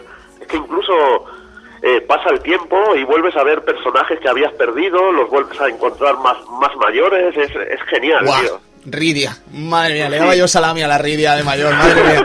De mayor. Menos mal que ha dicho de mayor. Eh, perdón. En todo caso, también eh, sobre este Final Fantasy IV, además, sin spoilear, pero es que hay un momento que eso parece, eh, parecen los lemmings explotando, ¿sabes? Hay un momento que empieza a morir todo Dios, ¿sabes? Y te empiezas a preocupar porque dices, a ver a quién le va a tocar ahora, ¿sabes? No, y es maravilloso, caballeros, de verdad. O sea, lo recomiendo tanto este juego porque es que es historia del puto videojuego, tío. Es que es historia de Square, es historia de Sakaguchi, es historia de todo. Y además es el título que le sirve a Sakaguchi para convertirse en eso, en vicepresidente de Square, que no es poca cosa tampoco. Eh, Final Fantasy IV, perfectamente jugable a día de hoy, perfectamente disfrutable a día de hoy también. Y una obra realmente maravillosa que tenéis en múltiples formatos, por ejemplo, en Nintendo DS. Incluso ha salido una segunda parte hace relativamente poco con el hijo de Cecil. Sí, de hecho eh, hay una versión para PSP de Final Fantasy IV a la que le acompaña esta segunda parte que apareció en móvil y además para de forma exclusiva en esta versión de PSP hay una especie de, de, de ju- minijuego intermedio en que sitúa el qué pasó entre esos dos juegos. Pero sí, llevas al, efectivamente al hijo. Y bueno, lo bueno es que ves a los personajes. He empezado a jugar un poquito a este juego Ah, qué y, guay. y ves los personajes del primero, pues ya mayorcitos. Y el hijo, que bueno, como todos los hijos, le salió rebelde, ¿no? Ah, Y, hombre, ay, hombre. ahí empiezan otra vez las Qué historietas. bien. Qué bueno, tío, qué bueno. Muchas ganas de verlo, de verdad, porque además me da la sensación de que este juego lo han tratado con cariño, esta segunda parte, ¿sabes? Y eso, pues, mm, se agradece siempre que se respete el legado. Pues, amigo Rius, eh, ¿qué te parece si saltamos a Final Fantasy V?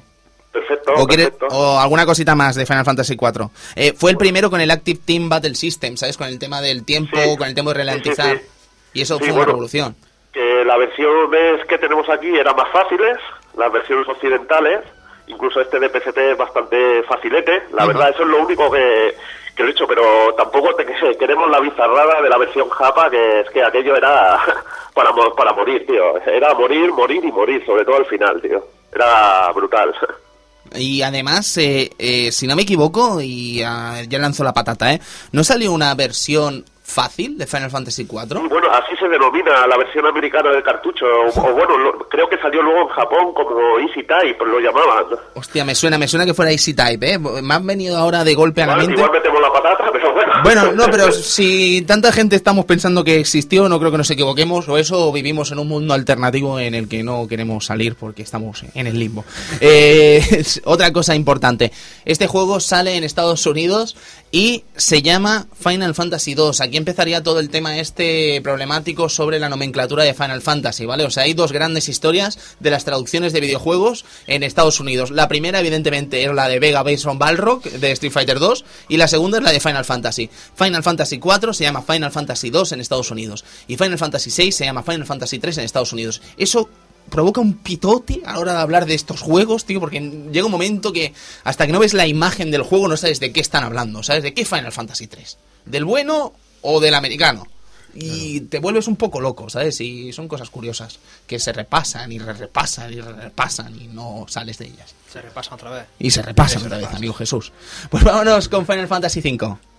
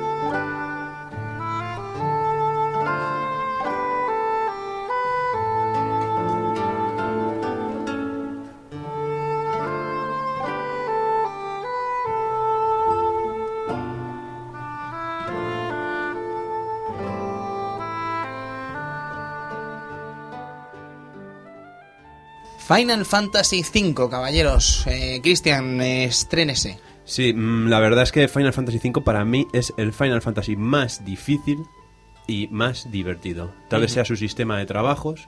Que vuelven vez los jobs, es verdad. Vuelven los jobs y vuelven cargaditos porque hay bastantes y son bastante, son muy variados y muy, muy divertidos de jugar. Vuelve, bueno, vuelve. Siempre ha estado ahí, pero la dificultad increíble. Te pone los pelos de punta. Ya la última dungeon me parece que son siete bosses sin salvar. Tres horas de partida. Eso, eso, eso, eso sí que es de Okuto no Ken, amigo. Sí, sí, eso, eso es auténtico. Eso es Kenshiro ya, a lo loco, ¿sabes? O sea, lo de la, la última parte del Final Fantasy VII es de niñas comparado con esto. Sí, sí, increíble, porque además los dos armas están en ese final. O Sí, es la primera vez que hay armas. sí, sí. Ah, la mira, eso no primera sabía. Es la primera vez que hay armas. Sí, sí, sí. Ahí te espera ese Omega Omega Red Shinryu. Omega y Shinryu. Shinryu, Shinryu en un cofre. Monster in a box. O sea, ¿cómo te puede, cómo te puede meter un, un, un, un- un personaje, así, un, un monstruo tan cabrón, te lo pueden meter en un cofre? Por Dios. Me cago en... Y bueno, y, y, y Arma Omega, que es... eh, yo he dicho Omega Red, eso es un, me, se me ha ido la pelota. Es Arma Omega, sí. Omega Omega Red es un personaje de Marvel. ¡Ah! claro, claro, claro. Sí, sí, sí, ese. Arma Omega, que es una araña que va dando vueltas por la dungeon y tú lo primero que haces es chocarte con ella por, a ver lo que es. ¿Y, y qué pasa con las armas en el 7? ¿Sabes? Ves a una cosa nadando en el agua y dices, coño, ¿qué Oh, no, eso? ¿Qué, ¿qué es es eso? y eso con todo de tiempo y te Pues, lo comes, vamos. En el 5 es peor porque te pega la paliza un manco. ¿Se llama Omega el arma, dices? Sí, el arma Omega. Es Eso- curioso porque en el Final Fantasy VIII eh, hay un arma que se llama Ente Omega. Ente también. Omega. Ah, es que al final todo esto se va reciclando, ¿no? De una manera u otra. No quiero decir que sean exactamente igual, pero me- al fin y al cabo homenajes hay. Sí. Porque en Final Fantasy IV, yo no sé si os acordaréis de un malo, que es una especie de muro, ¿sabes? Que es, es como una especie de monstruo que sobresale de un muro. Anda. Y ese monstruo, en Final Fantasy VII, hay uno clavado. En el templo. El del templo es que es clavado, ¿sabes? Anda. O sea, es exactamente igual. ¿Sabes? Que quiero decir que es evidente, ¿sabes? O sea, que se van retomando sus cositas, que se van haciendo sus eh, diferentes guiños dentro de las propias entregas. Hombre, aquí destacar un poco también que en el Final, Final Fantasy V tienes unos bosses que luego se repiten como invocaciones en el Final Fantasy VIII. Ah, sí. Tal y como salen en el 5, se repiten como bosses en el, en el hay como invocaciones en el 8. Unos cuantos, ¿eh? No todos. Gigamesh, ¿no? Era uno. Gilgamesh, la sirena, eh, los hermanos Minotauro, son bosses que te los vas encontrando. Mira, ese es el detalle gracioso. Y luego destacar que el juego mm, no tiene una historia, no tiene un personaje principal, son cuatro protagonistas, eh, si mal no me acuerdo eran Booth, Rina, Faris y Galuf. Y luego ya Sí, tenemos... Mark Klauser, creo que se llama. Bar- Bar- ¿Klauser? Sí, sí, No sé- creo ah. que se llama así. Ah, No yo- lo sé ahora, igual sí. Yo lo jugué en la versión de PlayStation, se llamaba Galuf, el tío. Bueno, igual es que con lo- también los cambios de nombre son a saco, tío. Ah, también, Sí, es sí que que nos es vamos, vamos a salir aquí a palo al Sí, final. sí, ya ves cómo sí. Qué bueno, y además hay una cosa, yo no, no reconozco que no he sido un gran jugador de Final Fantasy V, lo he empezado y poco más hace muchos años, además cuando salió en Game Boy Advance, y, y me sorprendió mucho una tontería, yo creo que es una tontería, pero a lo mejor vosotros no lo consideráis así, que es la relación del protagonista con el chocobo, ¿sabes? Que tiene un chocobo como mascota, ¿sabes? Y lo tienes desde el principio y tal, y me pareció una relación muy entrañable, ¿sabes? No sé... Bu- Bueno, luego se pierde la relación, como el que dice, ¿no? Oye, ¿qué haces? ¿Espoleando? no, no, no, no sé si No, no, no, no, muere, pero que tampoco lo, no lo lleva siempre. No, no sé, pero me pareció Pero muy entrañable. de- destaca, destaca esto que acabas de decir, porque cada personaje, bueno, cada personaje no, salvo Galuf, todos los personajes tienen un animal al cual, mm, por ejemplo, digamos que le tienen mucho cariño y te lo tratan en el juego. Qué bonito. Ya sea Faris con una serpiente marina, o sea Lina con su mm, dragón azul, que sale al principio del juego también. Qué bonito. Es, es muy bonito, es un juego muy Hay bonito. quien tiene un cocodrilo y hay quien tiene pues un dragón azul. Y Ahí aquí está. no pasa absolutamente nada. ¿Qué Para pasa? nada, para nada. Final Fantasy V, amigo Bilreo, ¿alguna cosita más? Sí, bueno, os doy una curiosidad Claro. que fue el primer juego donde participó mi amigo Tetsuya Nomura. Bueno, no! empieza. el- Bueno, nada, después hablaremos de Tetsuya Nomura. Evidentemente tiene que tener su momento aquí y no precisamente negativo, ¿sabes? Porque sí que es verdad. No, no, claro, me voy a explicar lo que quiero decir. Parece que Tetsuya Nomura le hemos pillado. Quizás, si lo digo por Arcadia Gamers, eh, cuando hablamos de él parece que le hayamos pillado un poco de tirria por estos últimos años, pero hay que reconocer que la tarea de Tetsuya Nomura eh, a mediados de los noventas con Final Fantasy y con muchas sagas, ya no solo Final Fantasy, ojo, eh, ¿Sabes? O sea, estamos hablando de un peso pesado y a veces eh, quizás deberíamos tratar con más respeto una figura como es Nomura, ¿vale? O sea que ya me, aquí me, me confieso y me disculpo ante el señor Nomura. Eh, Empezamos con 6. Venga, vamos con seis.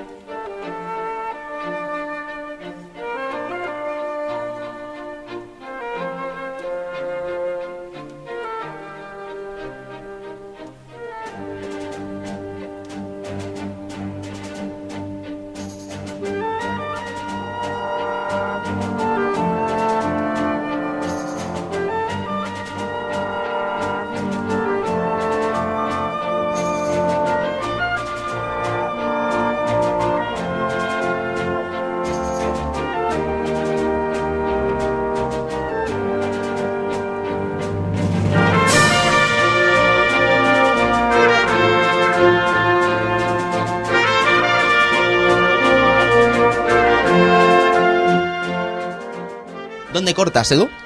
¿Sabes? O sea, es que es la pregunta. ¿Dónde, dónde demonios cortas? Eh, es muy difícil cortar esta canción, es que es un temazo. Es que es uno de los grandes temas de la historia de Final Fantasy. ¿Te ¿Sabes? puedo, decir. ¿Te puedo decir más? Claro. Para mí, y te lo digo ahora aquí, me mojo a saco, pero te lo digo de verdad. Para mí, Final Fantasy VI, y te estoy hablando de un juego de Super Nintendo, que luego vendió los juegos de Play, Play 1 y Play 2. Para mí, Final Fantasy VI con este tema tiene la mejor intro de la historia.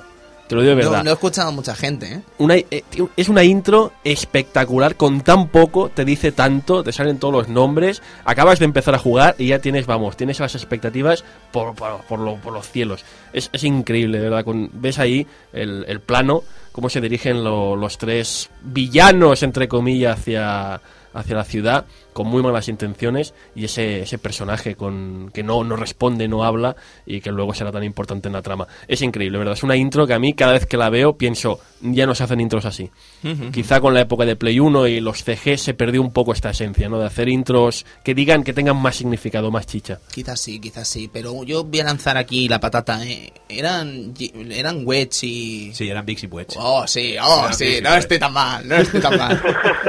No, no, no, solo curiosidad, ¿sabes? Porque también son personajes que después se van repitiendo de vez en cuando en otros Final Fantasy. Creo que no se repite siempre, ¿no? Mm, No, Pues en el 7 sí que sale, evidentemente. En el 8 también. En el En el 8 8 también. también. En el 10 creo que no. No nos mojamos por si acaso. No nos mojemos, mejor, sí, que está, hace mucho frío. Eh, Final Fantasy VI, estamos hablando de 2 de abril de 1994 según la wiki, y estamos hablando de un juego que sale también en eh, Estados Unidos bajo el nombre de Final Fantasy III y que es probablemente, amigo Evil Ryu, historia del propio videojuego, historia de este medio que tanto nos gusta. Para mí es el, es el mejor Final Fantasy de todos. Es el que tiene el sistema de combate más profundo. Eh, la historia de los personajes también creo que inspiró mucho a Final Fantasy VII porque todos los personajes tienen una profundidad, son súper carismáticos.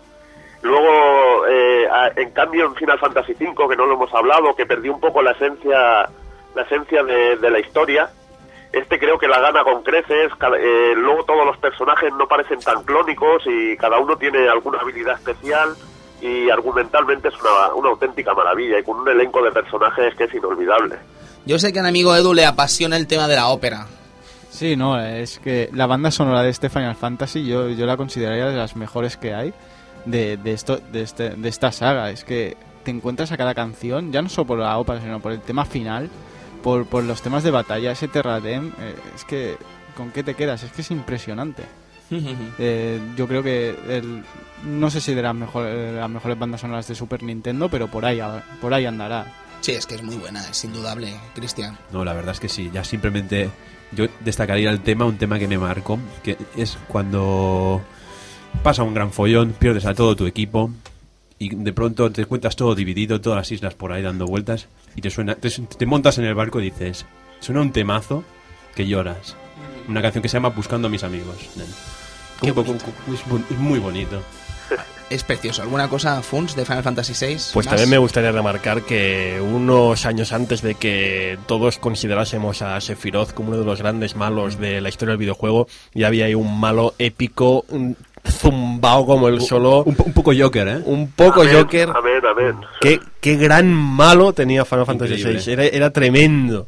Sí, sí, sí. Eh, bueno, eh, tanto lo que ha dicho Evil Ryu como lo que ha dicho Edu, que uno ha dicho que es el le- lo considera el mejor Final Fantasy y Edu ha dicho que es una de las mejores bandas sonoras, es que yo creo que ninguno de los dos habéis dicho ninguna tontería porque es que sí, es verdad.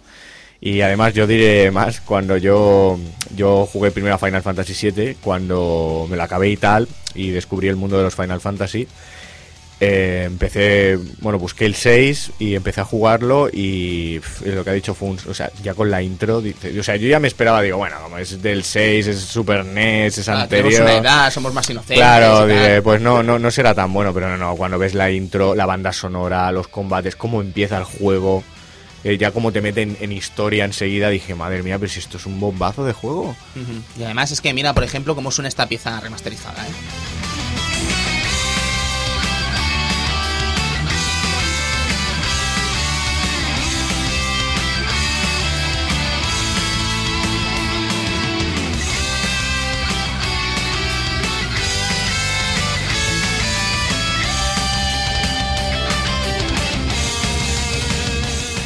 A ver, esta ya te dicen dónde cortar, ¿sabes? Esta es más fácil, ¿sabes? Pero el Tina DM era algo imposible de cortar.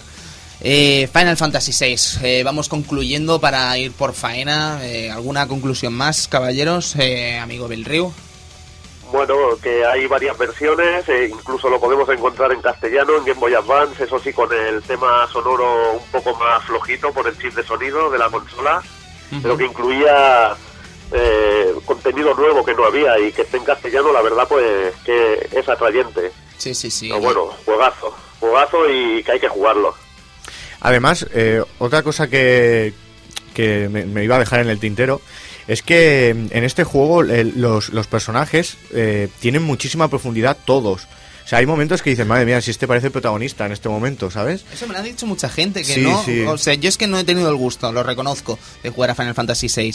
Y mucha gente me dice que no queda claro quién es el protagonista hasta cierto punto. Sí, sí, no, es que es así, ¿eh? No queda claro, porque es que la historia va girando constantemente, el grupo, como ha dicho Cristian, se va separando y vas llevando tanto a unos como a otros, y, y en ese grupo que llevas en ese momento profundizan muchísimo en el los personajes. Como el Final Fantasy XIII. De hecho, yo recuerdo el, el final. El, el final es, es eterno porque tienes que ver un poco el desenlace de todos los personajes. Claro, y hay sí, tantos sí, sí. que el final, ¿cuánto dura? Dura media hora. Media ese hora. final, y, a- además con personajes que tampoco te interesan, porque Sí, sí. el pobre Umemaru, que era un, un cavernícola, y- que lo único que hacía era coger al personaje y lanzarlo contra el enemigo. Hombre, o sí, el sí. Mogurito. Tiene, Pero- un nombre, tiene nombre entrañable, Umemaru. Ya. Uma- Umaru o Memaru, sí, es un nombre era el hombre de las nieves. Sí, sí, sí, un garrulo. Ahora que hablamos de personajes, está el Sabin, que, Os, acorda- Sabin, que os acordáis todos. Era una, que- una- una tifa ahí en plan... Sí, era una tifa, pero me llamó mucho la atención porque yo nunca había jugado a, a un, a un, un RPG donde los combates por turnos, eh, tú podías hacer los comandos del ataque, ¿sabes? Me pareció súper original y, y, O sea, interactúas más en el combate, ¿no? Parece como que, que lo estás haciendo tú, ¿no? Que luego lo vemos en, en- en el personaje de Cell en Final Fantasy VIII, ¿no? Que parece una copia total de Sabin, porque es que hasta, hasta el diseño se parece un montón. Sí que es verdad, sí. Genial. Pues yo. Ay, perdona, Fun. No, que simplemente yo no acabo de entender eh, cómo siendo Final Fantasy VI un punto de inflexión clarísimo en la calidad de los videojuegos y de los RPGs y viendo que Square, Square Enix, como queráis llamarle ahora, se ha dedicado tanto a promocionar eh, Final Fantasy IV con ediciones para PSP, como en secuelas para móvil, eh, sacando Final Fantasy III para DS, o sea, potenciando algunos títulos tanto, no entiendo cómo Square Enix no decide apostar por Final Fantasy VI, Pues por yo- secuelas, por remakes, por no, no sé por qué. Yo tengo una teoría, ¿eh? Y creo que estarás conmigo, ¿eh? Yo creo que se lo están guardando. Sí. Yo creo que lo tienen ahí. Yo es que estaba ¿sabes? convencido que saldría un remake para DS en la línea del 3 y el 4. Está convencido, pero como no lo han Yo sacado, también. yo espero que salga para 3DS como revulsivo. ¿no? Yo creo que algo harán, eso lo tienen ahí como oro en paño y algo harán con eso seguro. Quiero dejar una cosa bien clara antes de pasar al siguiente tema.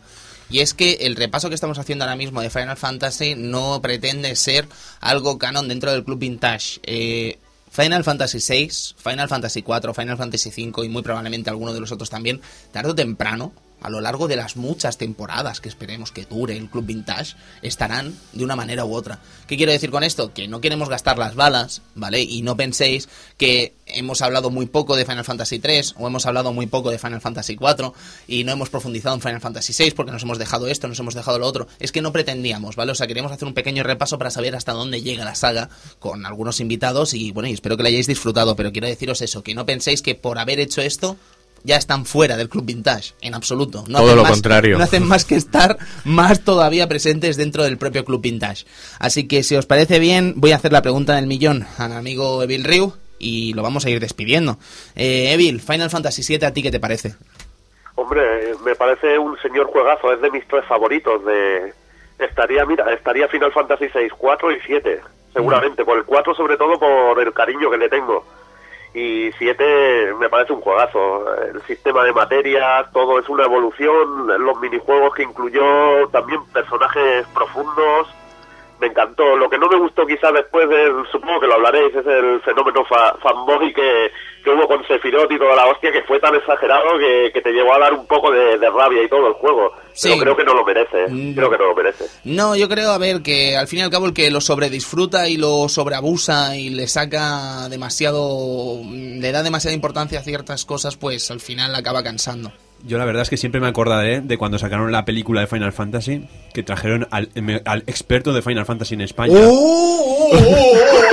y les preguntaron si salía Sephiroth en la ¿Os película. acordáis de eso? ¿Os acordáis Es del- muy grande. El experto. Esto, un saludo a mi amigo Connie, que sabe perfectamente que hablábamos de eso en Wild Games la temporada pasada, un constante para ver si conseguíamos el sonido y no lo encontramos. Cuando llegó la Fuerza Interior a España, se ve que Antena 3 trajo a un hipotético mm, experto número uno de Final Fantasy en España, ¿vale?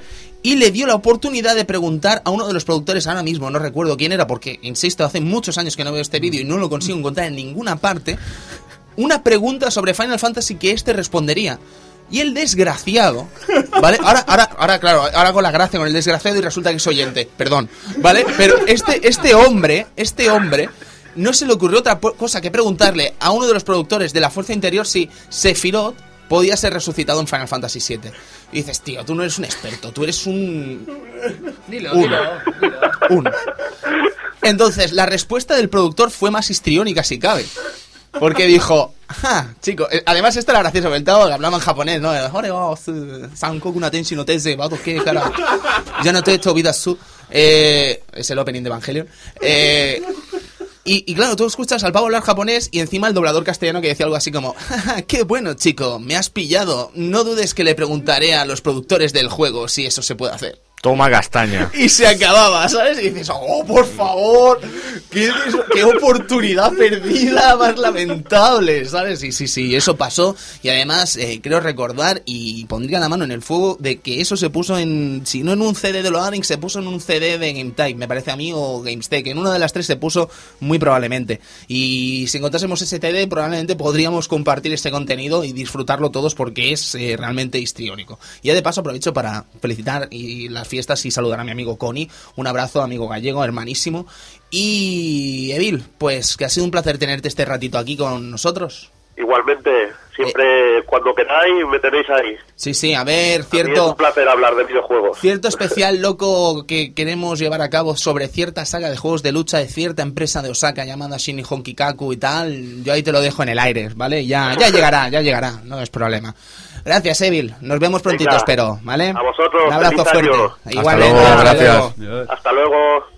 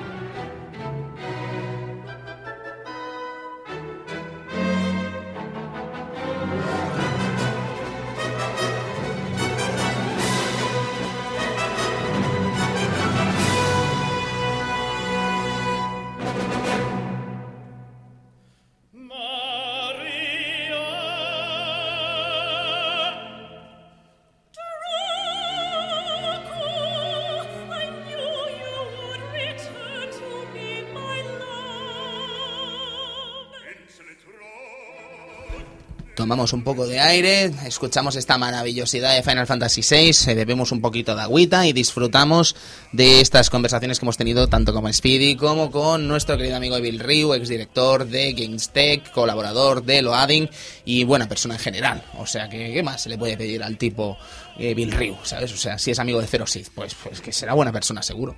Eh, chicos, eh, llega uno de los momentos eh, más mm, polémicos probablemente de la noche. Llegamos a hablar de lo que vendría a ser la real la- la relación, perdón, eh, Final Fantasy barra Square, Squaresoft con Nintendo y su rotura para irse con Sony. Hay que hablar de lo que vendría a ser un vídeo que se muestra en 1995, en agosto de 1995 en Los Ángeles, que nos muestra lo que vendría a ser la primera, por primera vez, lo que veríamos de algo de Final Fantasy relacionado con Nintendo 64, en este caso Ultra 64. Vemos un vídeo donde mm, personajes combaten contra un ser, una especie de golem en tiempo real y la gente comenzó a sacar conclusiones, Cristian. ¿Qué es lo que pasa? Por ejemplo, y leo de Micromanía de la época, fantasía o realidad, Final Fantasy VII. ¿Vale? ¿Por qué llaman Final Fantasy VII a un juego que en realidad no es Final Fantasy VII, puesto que los tres personajes que estamos viendo no son ni más ni menos que personajes de Final Fantasy VI? No, la verdad es que sí, que vemos allí a los protagonistas, bueno, protagonistas entre comillas, Loque Terra y a la ninja Shadow, bueno, la ninja no era un eh, era el ninja, perdona. El ninja Shadow y la verdad es que es un poco fuerte porque es una demo técnica y ellos lo trataban como, como la continuación de Final Fantasy cuando todo el mundo sabe que Square hace unas demo técnicas increíbles. Sí, bueno, y eso es una cosa que sigue haciendo, ¿no? Pero Mm. lo que quiero decir es que yo creo, y lanzo el debate, ¿eh? O sea, me gustaría que si tenéis algo que decir, pues entre todos podamos aportar y sacar algo claro de todo esto. Me da la sensación de la de que la el, no conocer la saga en esa época, por ejemplo en España, eh, y no saber que esos personajes son de Final Fantasy VI llevan a la confusión de que eso es Final Fantasy VII. Pero es que no solo pasó en España, sino que pasó en otros medios internacionales tan importantes en Estados Unidos como Electronic Gaming. Pero claro, en España realmente puedes culpar a alguien de cometer este error, es normal. Claro, claro, Eh, claro. Los pocos que tuvimos la fortuna de disfrutar de este juego aquí en España fue porque nos dejamos unos auténticos pastones. Claro, por un juego disfrutarlo. japonés. Exacto. Pero lo que quiere decir Funs no es criticar a Micromanía en este caso, eh, porque en este caso pues creo que no tienen culpa porque es un juego que era desconocido, aunque bueno, también parte de culpa tienen, ¿no? Están cobrando de esto, pero bueno, eso ya sería otra discusión que no tiene nada que ver aquí. Lo que sí que quiero decir es lo siguiente, me da la sensación de que todo el tema de esta demo técnica de Final Fantasy VI o Final Fantasy VII en Nintendo 64 barra Ultra 64 se ha magnificado con el paso del tiempo, ¿vale? Lo que fue una pequeña bola de nieve han ido rodando durante más de 15 años y la gente piensa que Final Fantasy VII realmente iba a salir en Nintendo 64 cuando realmente el proyecto más allá de lo que estamos viendo en este vídeo no hay nada más, solo hay esto y realmente no hubo quizás intención de sacar Final Fantasy VII hasta el momento en que hablaron con Nintendo y supieron que si no salía en CD ese juego no podía ir a ninguna parte. No sé qué pensaréis vosotros. No, la verdad es que es eso. eh, muy raro que decidan sacar una segunda parte, una- bueno, o, o sacar un Final Fantasy VII con personajes, rescatando personajes de una de otra saga del 6. Es una cosa muy extraña porque no- hasta hace poco no habían hecho. Bueno, hasta Bueno, hace poco no, hasta hace bastantes años. De hecho, sí es que esto pasa hasta recientemente, ¿no? Pero por, ya por el tema de la bola de nieve, ¿no? O sea, sale un, una demo técnica de Final 7 para ver cómo se mueve un Final Fantasy en PlayStation 3 y Hombre, la verdad, Edu, es que también fueron, fueron a Fueron, dar. fueron a buscarlo, Fueron fueron, a a, buscarlo, pero en ningún momento decían que fue, eso fuera un remake, ¿no? Hmm. De hecho, me, me, me parece más o menos la, la misma situación, evidentemente, pero aquí sí que fueron a dar, no como en el caso de Final Fantasy que Final Fantasy VI.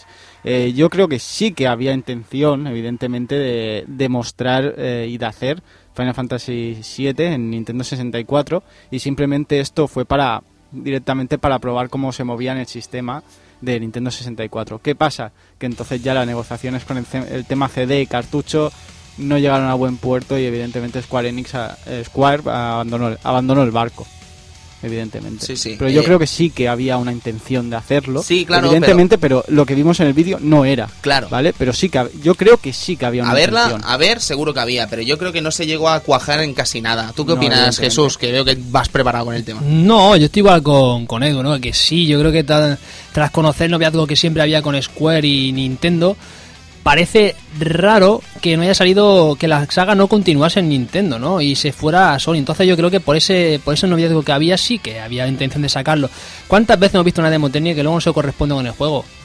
¿Eh? Si no, recuerdo bueno, que sí que se correspondía a las pajas mentales que se hicieron los, los propios seguidores de Final Fantasy VII cuando vimos aquella demo técnica del nuevo oh, de Final Fantasy VII. Mm, lo digo porque aquí también pasa tanto lo mismo, aunque sea con personajes del 6 y tal. Yo creo que sí que hubo una intención de sacarlo para, para lo que era el Ultra 64, pero tras al conocer eso, lo que has comentado Tony, de que se seguían o seguían apostando por el formato cartucho, ellos querían hacer un Final Fantasy mucho más amplio, mucho más denso y que apostaron por el CD, por el tema este, por la opción de poder cambiar, eh, estando jugando eh, el juego en sí. Es decir, no tienes que pagar la consola en el cartucho para meter el segundo cartucho. Ellos querían que continuar el juego en marcha sin tener que apagar la consola y cambiar el CD. Pues apostaron por el CD. Sí, pero además no te lo pierdas porque parece ser que Nintendo quiso poner todas las eh, todas las posibilidades y todas las comodidades para que Square no abandonara a Nintendo, no abandonara el barco, porque ya sabía desde un buen principio lo importante que era esa empresa en su consola. Pero es que además no solo abandona el barco Square, sino que además lo abandona Enix. ¿Vale? Que tampoco es moco de pavo, ¿sabes? Y sí que es verdad que Enix quizás a partir de ese momento con la saga Dragon Quest se toma, no diré un letargo, pero sí se toma un descanso que Final Fantasy no se toma. Solo tenemos que ver, por ejemplo, ahora mismo cómo están los números. Estamos hablando de que Final Fantasy va por el 13 y Dragon Quest hasta hace bien poco, bueno, ¿qué coño? Hasta hace bien poco, está con el 9. ¿Sabes? Por el 10 todavía no ha salido, aún queda para que salga el 10. ¿Qué quiero decir con esto? Que hay un momento en que eh, Final Fantasy toma la delantera y comienza a vender juegos y comienza a sacar secuelas, cosa que Dragon Quest, por su condición de que solo sale en Japón, hasta cierto punto no se puede permitir, a pesar de que cada juego que saquen sea un auténtico éxito y las ventas vengan solas, ¿sabes? Y ya no solo hablando de juegos canon de la saga, sino remakes de los propios títulos anteriores que iban saliendo e iban vendiendo en casi cualquier plataforma que se que saliera. No, y yo también este, este detalle que has dicho de que era Dragon Quest era una saga japonesa, bueno, que solo se vendía en Japón, pues, mm, los primeros de Nintendo no, pero el 4, el 5, bueno, el 4 también era de Nintendo, ¿no? Y el 5 y el 6 solo se vendieron en Japón. Cabe destacar que el 7 también se vendió en Occidente. Es verdad. En Estados Unidos. Sí, correcto. Y Es- además es, es como una cosa extraña, ¿no? Square lanzó Final Fantasy VII y luego unos años más tarde lo probó Enix. Lo más curioso de todo, creo, bueno, una de las cosas más curiosas de todo este asunto de, de, de- Enix y los Dragon Quest saliendo en otros continentes, yo creo que lo marca el Dragon Quest Monster saliendo en Europa. El primer Dragon Quest que sale en Europa es el de Game Boy Color, ese Dragon Quest Monster con los monstruitos cazándolos y tal y haciéndolos luchar. ¿Sabes? Es una cosa que realmente te choca, ¿no? Dices, ¿cómo es posible que sea este Dragon Quest el primero que sale en el viejo continente? No sé si en Gran Bretaña salió el Dragon Warrior, me parece que sí salió el Dragon Warrior en Gran Bretaña, pero lanzo aquí la patata también. Pero os aseguro que Dragon Quest Monster fue el primero que salió en Game Boy Color. Eh, no acaba esto aquí, no acaba esto aquí, porque eh, a Nintendo no le sentó nada, nada bien todo este asunto, todo este cambio de planes por parte de Square y no le sentó nada, nada bien, en ningún sentido. Y estamos hablando de una época en la que Square ha sacado un título que seguro que sonará llamado Super Mario RPG y otro título llamado ni más ni menos que Chrono Trigger, que no son precisamente dos basurillas de juego. ¿Vale? O sea, estamos hablando de uno con el icono de la compañía de, o sea, de- de- de- de Nintendo y otro con diseños de un tal Akira Toriyama. ¿Vale? Y firmando además, amigo Luis, un grandísimo juego que creo que has podido disfrutar. Sí, un juego muy bueno, la verdad. lo tuve en su día y me parece, aún a día de hoy, un sistema de combate muy original. Que tengo- era, era, era un sistema que iba por turnos, pero eh, te encontrabas, eh, no, no había escena de... No cambiaba de plano el combate, ¿no? Tú ibas avanzando, te encontrabas al enemigo, empezaba el combate y te ponías a luchar con él de manera por turnos. Si te encontrabas con dos enemigos juntos, pues con, contra los dos. Y lo- eso lo hacía muy original, aparte de los ataques combinados. Tú podías llegar a hacer un ataque con un personaje, luego a otro le hacías que hiciera otro ataque y si acertabas, porque tenías que buscar la combinación, hacían un ataque conjunto que se te quedaba ya grabado como, como un combo. Incluso había combinaciones de tres, que era lo bueno. Incluso combinaciones de tres, claro. A lo loco. A lo loco. Eh, pero es evidente y existe la creencia y hay medios y hay noticias de la época que confirman o que ya daban por sentado el lanzamiento de, sobre todo de Super Mario RPG en tierras europeas, ¿sabes? Y eso incluía evidentemente el territorio español, ¿vale? Pero ¿por qué se cruza todo? ¿Sabes? ¿Por qué desaparece un juego en el que se ha invertido tantísimo dinero? Porque no es un juego barato precisamente. Mirad ese apartado gráfico y ese apartado técnico, ¿eh? Ahí hubo pasta de por medio bastante interesante. Y parece ser, parece ser que Nintendo, cuando pasa todo esto, quiere cortar el cir quiere cortar el cerco a Square y no quiere que se conozca la empresa japonesa más allá del propio territorio japonés. Y la única manera que tienen de hacerlo es haciendo precisamente esto impidiendo que salgan los juegos en más continentes. Super Mario RPG sí que salió en Estados Unidos por eso. Y bueno, yo recuerdo también del hecho de, aparte de, de Secret of Evermore, me parece que era de Square, la Square América, recuerdo que también intentaron sacar esa especie de Final Fantasy llamado Mystic Quest. sí que salió ¿no? al Sí, final sí, Game cuajó, pero no cuajó nada. El, Game Boy es un Seiken Densetsu, ¿no? El, el- esas cosas raras que sacaron aquí en, en España, bueno, en, en Europa y en América, que se llamaba Mystic Quest, Ajá. y que parece que fue un gran puff, y a lo mejor eso Nintendo le afectó un poco. a la- No lo creo, Cristian. Bueno, te lanzo aquí No el sé, debate, porque todos los juegos que sacó Nintendo de RPG traducidos fueron un auténtico éxito, ¿sabes? O sea, todos y cada uno de ellos. De Bueno, hecho, este, este Mystic Quest era bastante... salió muy de escondido. sí, claro, este vale, pero por ejemplo, no creo que nadie dude del éxito de Terranigma, ni que nadie dude No, del no, no. éxito de Illusion of Time, ni de Secret of Evermore, ni de los grandes clásicos que salieron en aquella época. Lufia también. Lufia, por supuesto, Lufia. que no se nos olvide el Lufia.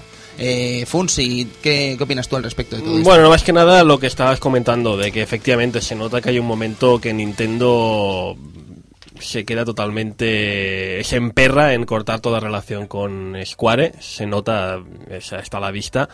Es, es normal en cierta parte, comprendo que haya esto porque es verdad que el primer Final Fantasy triunfó gracias a, entre otras, entre otras cosas, triunfó gracias a ese retraso de Dragon Quest que hemos hablado, pero también es verdad que en la época en Japón un videojuego para NES no podía triunfar sin el beneplácito de Nintendo. Era Nintendo quien decía, puedes salir, confío en ti, los magazines son míos, porque las revistas de la época eran de Nintendo, ellos eran quienes decían qué van portada y qué no, y es Nintendo quien da la oportunidad, entre comillas, de decir, oye, Final Fantasy, vamos a sacarlo y vamos a darle un empujoncito. Y eso acaba convirtiéndose en la bola que todos conocemos. Que de repente esta gente diga, eh, nos vamos, eso es para ellos, para Nintendo, que es una compañía, sabemos que hay un señor llamado Tradicional. tradicional, tradicional japonesa, samurai, Yamauchi, un señor llamado Hiro- Hiroshi Yamauchi, dicen las leyendas que se lo toma como una puñalada trapera y que en un arrebato de estos de ira tan tradicionales, tan característicos de- Del de- personaje del personaje, dice Square no tiene ya cabida alguna en esta compañía. Por eso la leyenda se retroalimenta todavía más cuando no aparece ningún producto Nintendo,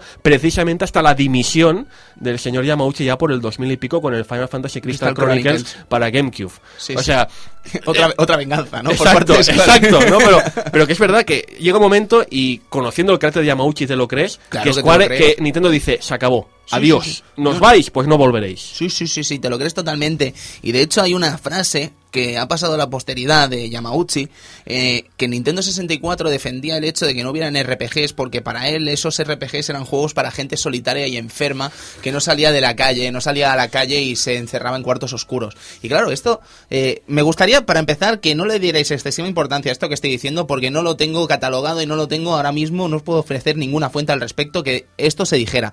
Pero tengo entendido que fue así y viniendo de Yamauchi, primero, ¿te lo crees? Y segundo, piensas que el director, o sea, que, que- el director, perdón, que el dueño de Nintendo diga algo así. O sea, es tope de fuerte, ¿sabes? O sea, es una declaración bastante heavy, ¿sabes? Y además esto venía a defender también el hecho de que tuviera cuatro puertos, Nintendo 64 para jugar, que ampliaba para jugar a cuatro jugadores, eh, un rollo más social, un rollo más eh, cooperativo, más, eh, bueno, cooperativo no tanto, más multijugador y tal.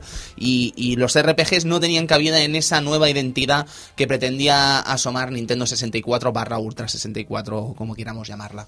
Pero ya os digo, o sea, es un tema realmente interesante y creo que mucha gente eh, se queda solo con el tema de que podría haber salido o podría no haber salido este Final Fantasy VII en Nintendo 64, que es algo discutible siempre, pero creo que la parte interesante es la represalia de Nintendo hacia Square. ¿Sabes? Que es la cosa que casi nunca se habla. ¿Sabes? Y a mí me sorprende, francamente, porque es una cosa que es que planteatela, que era Super Mario RPG. ¿Sabes? Que era Chrono Trigger. O sea, es que tú sabes lo que podría haber cambiado la historia del videojuego RPG si hubiera salido Chrono Trigger en España. Bueno, ya no en España, quiero decir, en Europa. ¿Sabes? Es que probablemente estaríamos hablando de una cosa muy distinta. Y vete tú a saber, vete tú a saber si no estaríamos ahora mismo hablando de un Chrono Trigger 6 o un Chrono Trigger 7. ¿Sabes? Por decir algo, ¿sabes? Un otro spin-off, otro what if que estamos haciendo aquí, ¿no? Pero su éxito podría haber garantizado muchas cosas aparte de esa secuela en PlayStation 1. ¿Sabes? O pseudo secuela, o como queramos llamarla, no me voy a meter en camisa 11 varas, pues no soy yo quien para hablar de estas cosas.